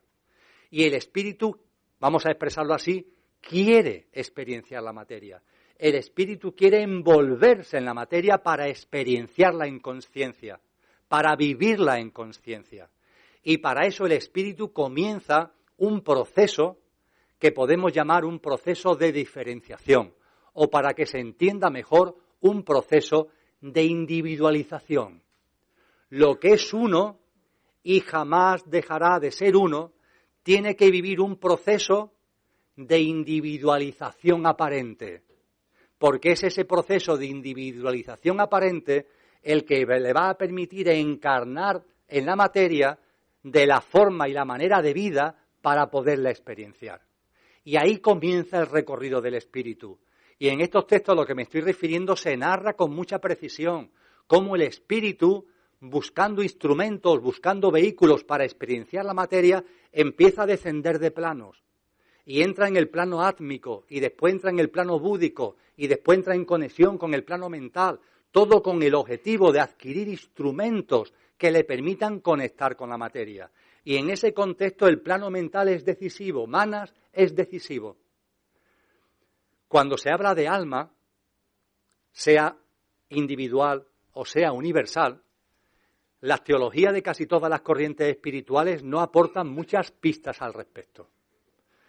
Sabemos que el alma universal y por tanto las almas individuales que pertenecen como las hojas del árbol al gran, a la gran alma universal son el vehículo que el primer vehículo, el vehículo directo que utiliza el espíritu para experienciar la materia. Eso lo sabemos. Pero hay pocas aportaciones acerca, bueno, pero ¿de dónde surge? Porque el espíritu y la materia son distintos aspectos de una misma realidad. Pero ¿y el aspecto álmico? ¿Y el componente álmico? No puedo entrar en muchos detalles, pero como estamos hablando de que esto es un esquema, os invito a que indaguéis sobre lo siguiente. ¿Cómo funciona un aparato de radio? Un aparato de radio tiene un receptor que emite una frecuencia vibracional bajita, muy bajita, pero está ahí, emitiendo. Y ese receptor recibe las ondas que la cadena SER, la COPE, etcétera, etcétera, están emitiendo continuamente, y otras muchísimas emisoras. Esas ondas tienen una frecuencia vibracional más alta que la del receptor. Y cuando la vibración del receptor recibe, convive se encuentra con la vibración más alta de las ondas radiofónicas, se produce algo que puede parecer mágico y que no lo es. El contacto de una frecuencia vibracional alta con una frecuencia vibracional baja provoca inmediatamente el surgimiento de una tercera frecuencia vibracional. De forma automática, de forma espontánea y de forma natural. No hay que hacer nada en física de sonidos, en física de luz, se utiliza mucho esto. Se llama el heterodino o efecto heterodinaje. Y es el que nos dice que siempre que una frecuencia alta entra en contacto con una frecuencia baja, surge una tercera frecuencia vibracional. Esa tercera frecuencia vibracional tiene una característica muy singular. La frecuencia alta, siendo alta, es la que es. Vamos a bromear. Mil. Mil hercios. La frecuencia baja, siendo baja, es la que es. Vamos a bromear. 10. 10 hercios. Bueno, pues en el momento en el que la frecuencia de 1000 se encuentra con la frecuencia de 10, surge una tercera frecuencia vibracional. Esa tercera frecuencia vibracional tiene una característica que la distingue de las otras dos. La alta es 1000 y es 1000, la baja es 10 y es 10. Pues bien, la tercera frecuencia vibracional es oscilante no tiene una frecuencia fija, sino que puede moverse, puede oscilar. Y puede oscilar entre la frecuencia baja y la frecuencia alta. Es decir, la tercera frecuencia vibracional en el ejemplo que estamos utilizando puede moverse entre 10 y 1000. Es por esto precisamente por lo que nuestros aparatos de radio, cuando las ondas que recibe contactan con el receptor, surge una tercera frecuencia vibracional que se puede modular. Por eso se llama frecuencia modulada, vamos, porque se puede modular. Una tercera frecuencia vibracional que se puede modular. Y debido a ello, cuando encendemos la radio no tenemos una única emisora, sino que, como si fuera una radio antigua, dándole al dial, tú vas modulando porque la frecuencia que tienes delante es amplia y tú puedes ir modulando para, ir para coger distintas emisoras. Bueno, pues esto vamos a elevarlo ahora, por analogía, hacia arriba. Y estamos hablando que existe el espíritu y que existe la materia. El espíritu es de altísima, altísima, purísima frecuencia vibracional y la materia es más densa. Pues bien, en cuanto que en cualquier contexto de la manifestación se da una convivencia entre el espíritu y la materia, es inevitable que surja una tercera frecuencia vibracional. Eso es Buddhi, eso es el alma universal, una tercera frecuencia vibracional. Y esa tercera frecuencia vibracional tiene la grandeza de ser modulable. Y esto al espíritu le viene que ni de miedo. A la monada le viene ni que, ni de miedo. ¿Por qué? Porque utiliza Budi como vehículo y como es modulable, como puede jugar con ella, Eso es lo que permite que dentro del árbol búdico, tú ahora modulando, empiecen a aparecer lo que poco a poco, poco a poco son almas individuales. Que todas pertenecen a Budi, igual que las ondas, las emisoras de radio que estamos cogiendo, todas están en la FM. No están fuera de la FM, todas están en la FM. Pero podemos jugar con ellas y coger distintas emisoras. Y gracias al proceso de diferenciación de Budi que se da en el alma humana, la mónada utilizando de vehículo puede vivir experiencias cada vez de una mayor individualización. Esas experiencias de mayor individualización tienen un proceso. Por ejemplo, antes de individualizarse plenamente está el proceso de almas grupales. Las almas grupales son, por ejemplo, las que tienen los animales. Los animales no tienen almas individuales, tienen almas grupales.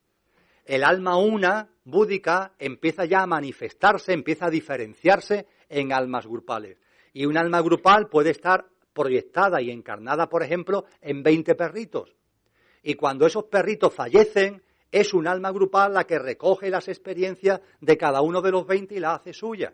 Así funcionan las almas grupales y forman parte del proceso de individualización. Y hay un momento determinado donde el alma por fin ya se individualiza, pero el alma individualizada necesita un receptáculo donde poder vivir la experiencia de contacto directo con la materia. Y para que esa experiencia, para tener un habitáculo donde depositarse, necesita un cuerpo causal, necesita un ámbito donde esté ya la mente. Y ha habido que esperar en este planeta mucho tiempo, mucho tiempo, mucho tiempo para que la naturaleza, la biología, evolucionara hasta el punto de dar lugar a seres humanos, manos, con mente, con manas, donde el alma individual pueda vivir las experiencias que quiere vivir. Ha habido que esperar mucho tiempo. La mónada, que es vosotros, la mónada que soy yo, todo nuestro proceso espiritual y álmico, ahora por fin lo estamos haciendo. Por fin, y desde hace ya un puñado de encarnaciones. Ahora lo estamos haciendo. Y cuando nuestra alma por fin encarna en un ser humano, cuando vuestra alma está por fin encarnada en un ser humano, no olvidar que está realizando, lo voy a, expresarme así, tomándolo de Powell, de Arthur Powell, que a su vez, como me recordaba Ángel, lo coge de otros autores, permitirme que utilice el símil de una inversión económica, del término inversión en economía. Vuestra alma individualizada, sin olvidar que es una hoja del, del árbol búdico, del alma universal, que es un vehículo del espíritu, sin olvidar eso. Pero vuestra alma individualizada, primero, no puede encarnarse enteramente, porque no cabe. Y lo que hace es lanzar un rayo, una especie de rayo, se proyecta en lo que en el coche en el que va a encarnar. Y lo hace como una inversión. Y cuando en economía se hace una inversión es porque se espera una rentabilidad. Y vuestra alma está, y la mía, ¿eh? De esta encarnación está esperando una rentabilidad. En términos reales y de conciencia, esa rentabilidad que es, evidentemente no son euros. Vuestra alma espera que la inversión que ha realizado al tener nuevamente que volverse a encarnar le aporte una rentabilidad en términos de conciencia. Será ya el momento que de una vez te des cuenta que no eres el coche. ¿Habrá llegado ya esa encarnación? El alma sigue invirtiendo, una encarnación, otra encarnación, esperando que de las encarnaciones vaya obteniendo una rentabilidad en términos de experiencias de conciencia que al alma le, le, sirva para ir creciendo en conciencia, ir creciendo en conciencia, ir creciendo en conciencia. Llegará un momento en que nuestra alma crezca tanto en conciencia que cuando vuelva a proyectarse en una encarnación ya no olvidará que no es el coche, por fin habrá comprendido que no es el coche y se encarnará y vivirá asociado al alma que realmente es. Pero eso a su vez, que nos puede parecer tremendamente potente, no será sino un paso más en un sendero que sigue y que sigue. Porque llegará el momento en el que el alma comprenda que no es la ola, sino que es el mar. Y que no es un alma individualizada, sino que es un componente que está integrado plenamente en un alma universal. Y eso conllevará nuevas experiencias, y esas experiencias conllevará seguir aumentando en conciencia y dándote cuenta finalmente de que tampoco eres el alma universal, porque eso es un vehículo que está utilizando el espíritu, que es lo que realmente somos. Y entonces viviremos la experiencia humana como lo que realmente somos y nuestro sendero en este plano habrá concluido. Y cuando pensemos que nos vamos, habrá algo en nosotros que dice, pues nos quedamos, como han hecho los Mahatmas. ¿Por qué? Por acompañamiento, por amor. Y seguimos aquí. Y seguimos aquí para acompañar al género humano en el que hemos estado tanto tiempo encarnado y al que queremos tanto. Y seguimos aquí con amor, en lugar de seguir evolucionando, porque la evolución, imaginaros, el sendero es tremendo. Vuestra alma y la mía está realizando una inversión. ¿Estáis sacando rentabilidad? Esa es la gran pregunta. ¿Está mereciendo la pena esta encarnación? Cuando desencarnemos y estemos ya allí en el plano de luz y miremos hacia atrás, integremos las experiencias, nos haremos esta gran pregunta. ¿Ha valido la pena? Y desde luego habrá valido la pena si hemos crecido en autoconciencia. Y la autoconciencia significa llevarnos experiencias con las cualidades que computa el alma. Porque las cualidades que el alma no computa no contribuyen a que el alma crezca. Aquí, entre los autores, entre los autores que nos hablan de esto, hay dos versiones. Yo planteo las dos. Al fin y al cabo, en el trasfondo son semejantes. Hay quien mantiene la idea de que el alma, habida cuenta de su frecuencia vibracional, de sus cualidades, cuando aquí vives experiencias de baja frecuencia, el alma no las recoge. No tiene capacidad de recogerlo porque no las computa. Se entiende este término, ¿verdad? Son frecuencias vibracionales de comportamiento, de conductas, de experiencias egoicas, si queréis, la denominamos también de maldad, y eso, nuestra dimensión álmica, que es bondad, nuestra dimensión álmica, que está llena de maravillosas cualidades, no las computa. Es como si no se hubiera vivido.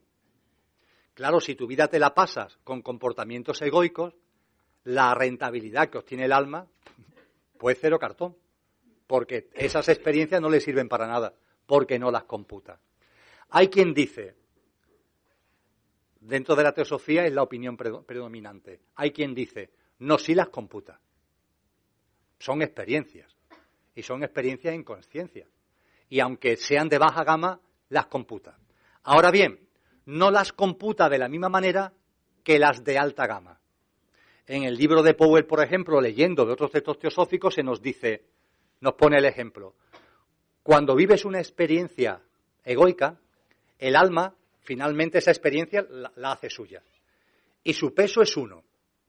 Una experiencia, peso uno. De broma, un gramo de conciencia.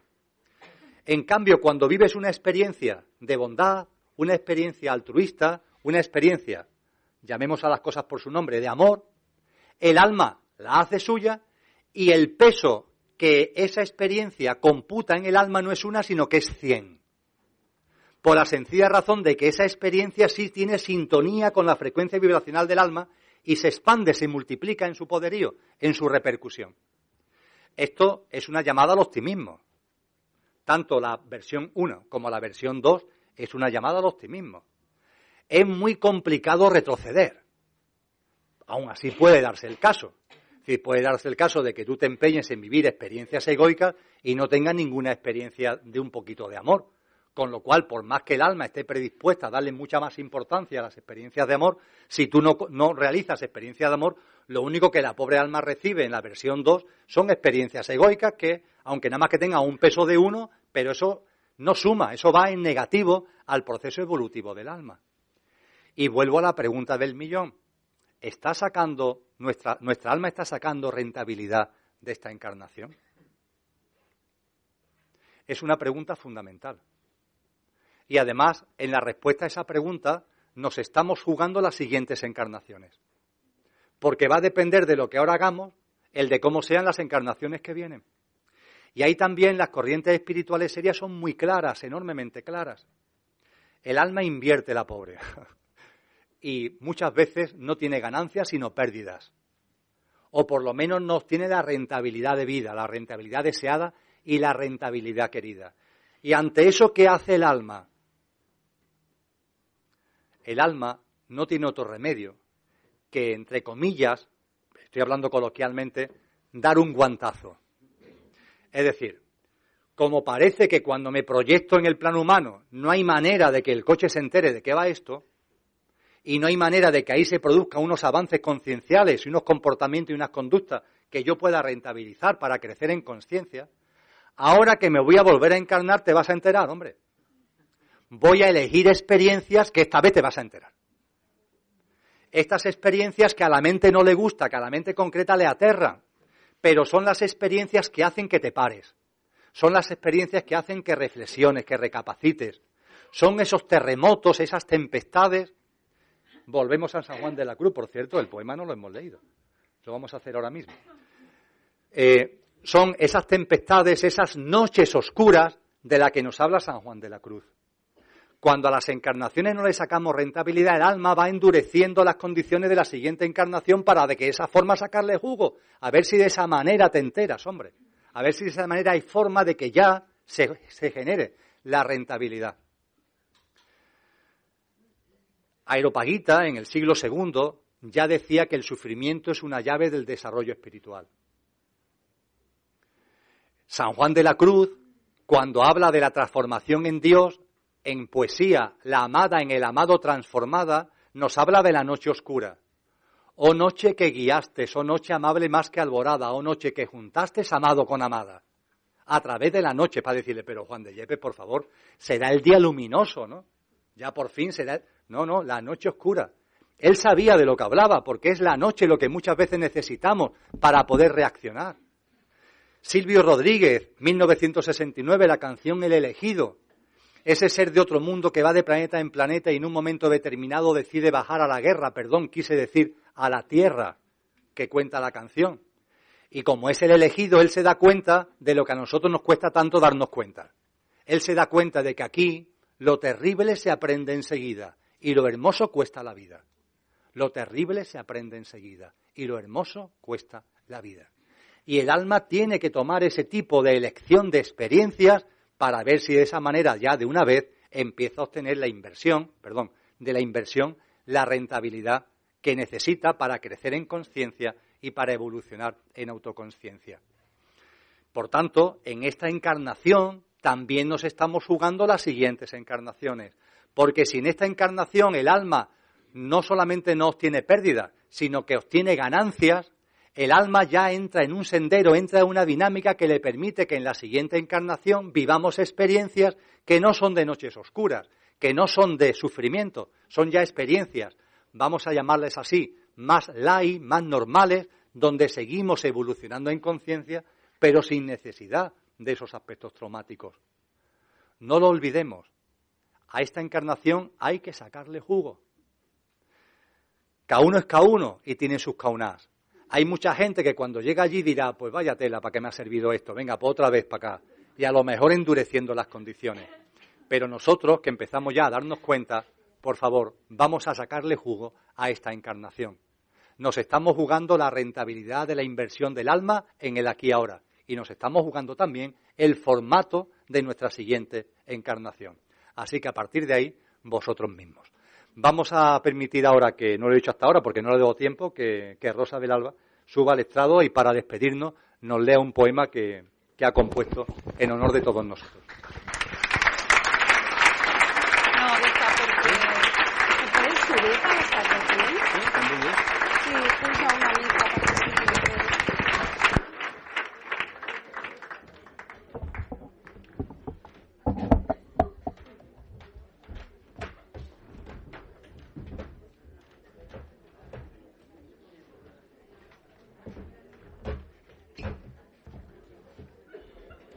Está mirando así como muy tímida. Bueno, buenas noches.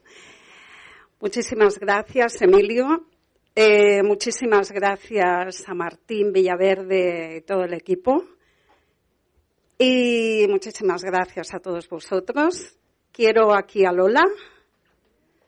Bueno, es lo que hay. a poneros a mi ladito. A ver, eh, se ha hablado de los deseos, de esos de alta gama. Eh, yo cuando Emilio estaba diciendo esto pensaba en, en los poetas que nos han antecedido y la verdad, hoy vamos a hacer aquí un mix entre los tres y después os diré la sorpresa que hay. Eh, nos vamos a embriagar primero de Rumi. Y os voy a leer un poema que para mí me ha parecido precioso y se llama Los muchos vinos. Ahí entraría también la parte del cuerpo físico y los vinos que hay que beber. Bueno, vamos a ver qué nos dice Rumi. Dice, Dios nos ha dado un vino oscuro tan potente que al beberlo abandonamos los dos mundos. Existen miles de vinos que pueden asumir el control de nuestra mente. No os creáis que todos los éxtasis son iguales. Jesús estaba inmerso en su amor por Dios.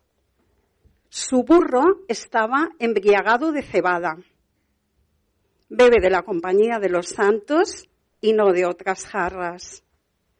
Sé un experto catador y cata con precaución. Nos dice que cualquier vino se te subirá. Juzga como un rey y escoge los más puros. Los que no están adulterados por el miedo ni por el apremio de lo que hace falta. Bebe del vino que te haga moverte como se mueve un camello que acaban de desatar y deambula sin prisa alguna.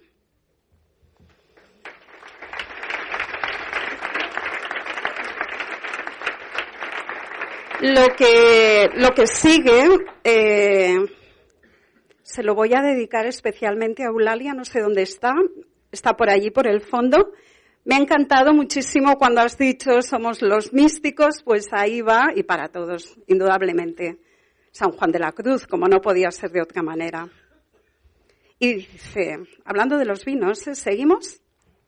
A zaga de tu huella, los jóvenes discurren el camino. A toque de centella, al adobado vino, emisiones de bálsamo divino. En el interior de la bodega de mi amado bebí, y cuando salía por toda aquesta vega, ya cosa no sabía. Y el ganado perdí que antes seguía. Allí me dio su pecho. Allí me enseñó ciencia muy sabrosa. Y yo le di de hecho a mí sin dejar cosa. Allí le prometí de ser su esposa. Entonces Rosa del Alba hace algo y dice, bueno, Rosa del Alba, que soy yo, por lo visto. Alguien me dijo, no hables de ti en tercera persona. Bien. La música secreta sonaba cuando los amantes se fundían y como regalo del cielo, suave lluvia descendía. Emilio y Lola ya son río y son pasión, ya son el cauce del cielo y son fuente de inspiración. Son la savia de aquel árbol los labios del Creador y la llama de amor viva que no se apagará jamás. Son inmensa sencillez y buen bocado de pan. Son música y comprensión. Son los hijos de la tierra que un buen arcángel nombró. Y entonces, em, entre los tres hemos compuesto un poema entre Rumí, San Juan de la Cruz y Rosa María, hemos compuesto un poema para esta pareja y yo se lo quiero dedicar porque es que, bueno, estoy súper orgullosa de que estén aquí y, de esta unión tan bonita. Y bueno, vamos a empezar con lo que decía Rumi, ¿eh? Rumi o Rumi, Rumi, Rumi. Y dice, el Pleiades lleno de bondad no teme a los enamorados en libra. El cielo es astrolabio y la realidad es amor. Si el sol no estuviera enamorado no tendríamos luz. Sé un amante como ellos y así conocerás a tu amado. Y esta noche, nunca mejor dicho, es una noche de unión estelar y despliegue. Despliegue porque la novia, Lola, se aproxima desde los cielos en forma de luna llena. Venus no se resiste a las melodías encantadoras. Y entonces ahí voy con lo que digo yo. Le digo, Emilio, eres puro espíritu benefactor de del cielo en la tierra. Melodía de sinfónica unidad. Idílico sueño para Lola que te observa plena de gozo. Loado estás por tu amada. Indivisible, indivisible creación estelar. Onírico y verso de ángeles sois y certero, perdona. Lola, bendecida estás por el Creador de los cielos. Ola de amoroso mar. Lee en los labios de tu amado el único verbo, el único, ¿eh? No hay más verbo, es el verbo amar. Y bueno, San Juan de la Cruz concluye todo esto y ya os dice, entrada hacia la esposa en el ameno huerto deseado, y a su sabor reposa el cuello reclinado sobre los dulces brazos del amado. La noche sosegada, en par de los levantes de la aurora, la música callada la soledad sonora, la cena que recrea y enamora, una cena que se advierte y se intuye eterna e infinita. Bueno, esto lo decimos los tres, Rumi, San Juan de la Cruz y Rosa. Y con todo mi amor ahí ha sido lanzado para vosotros. No.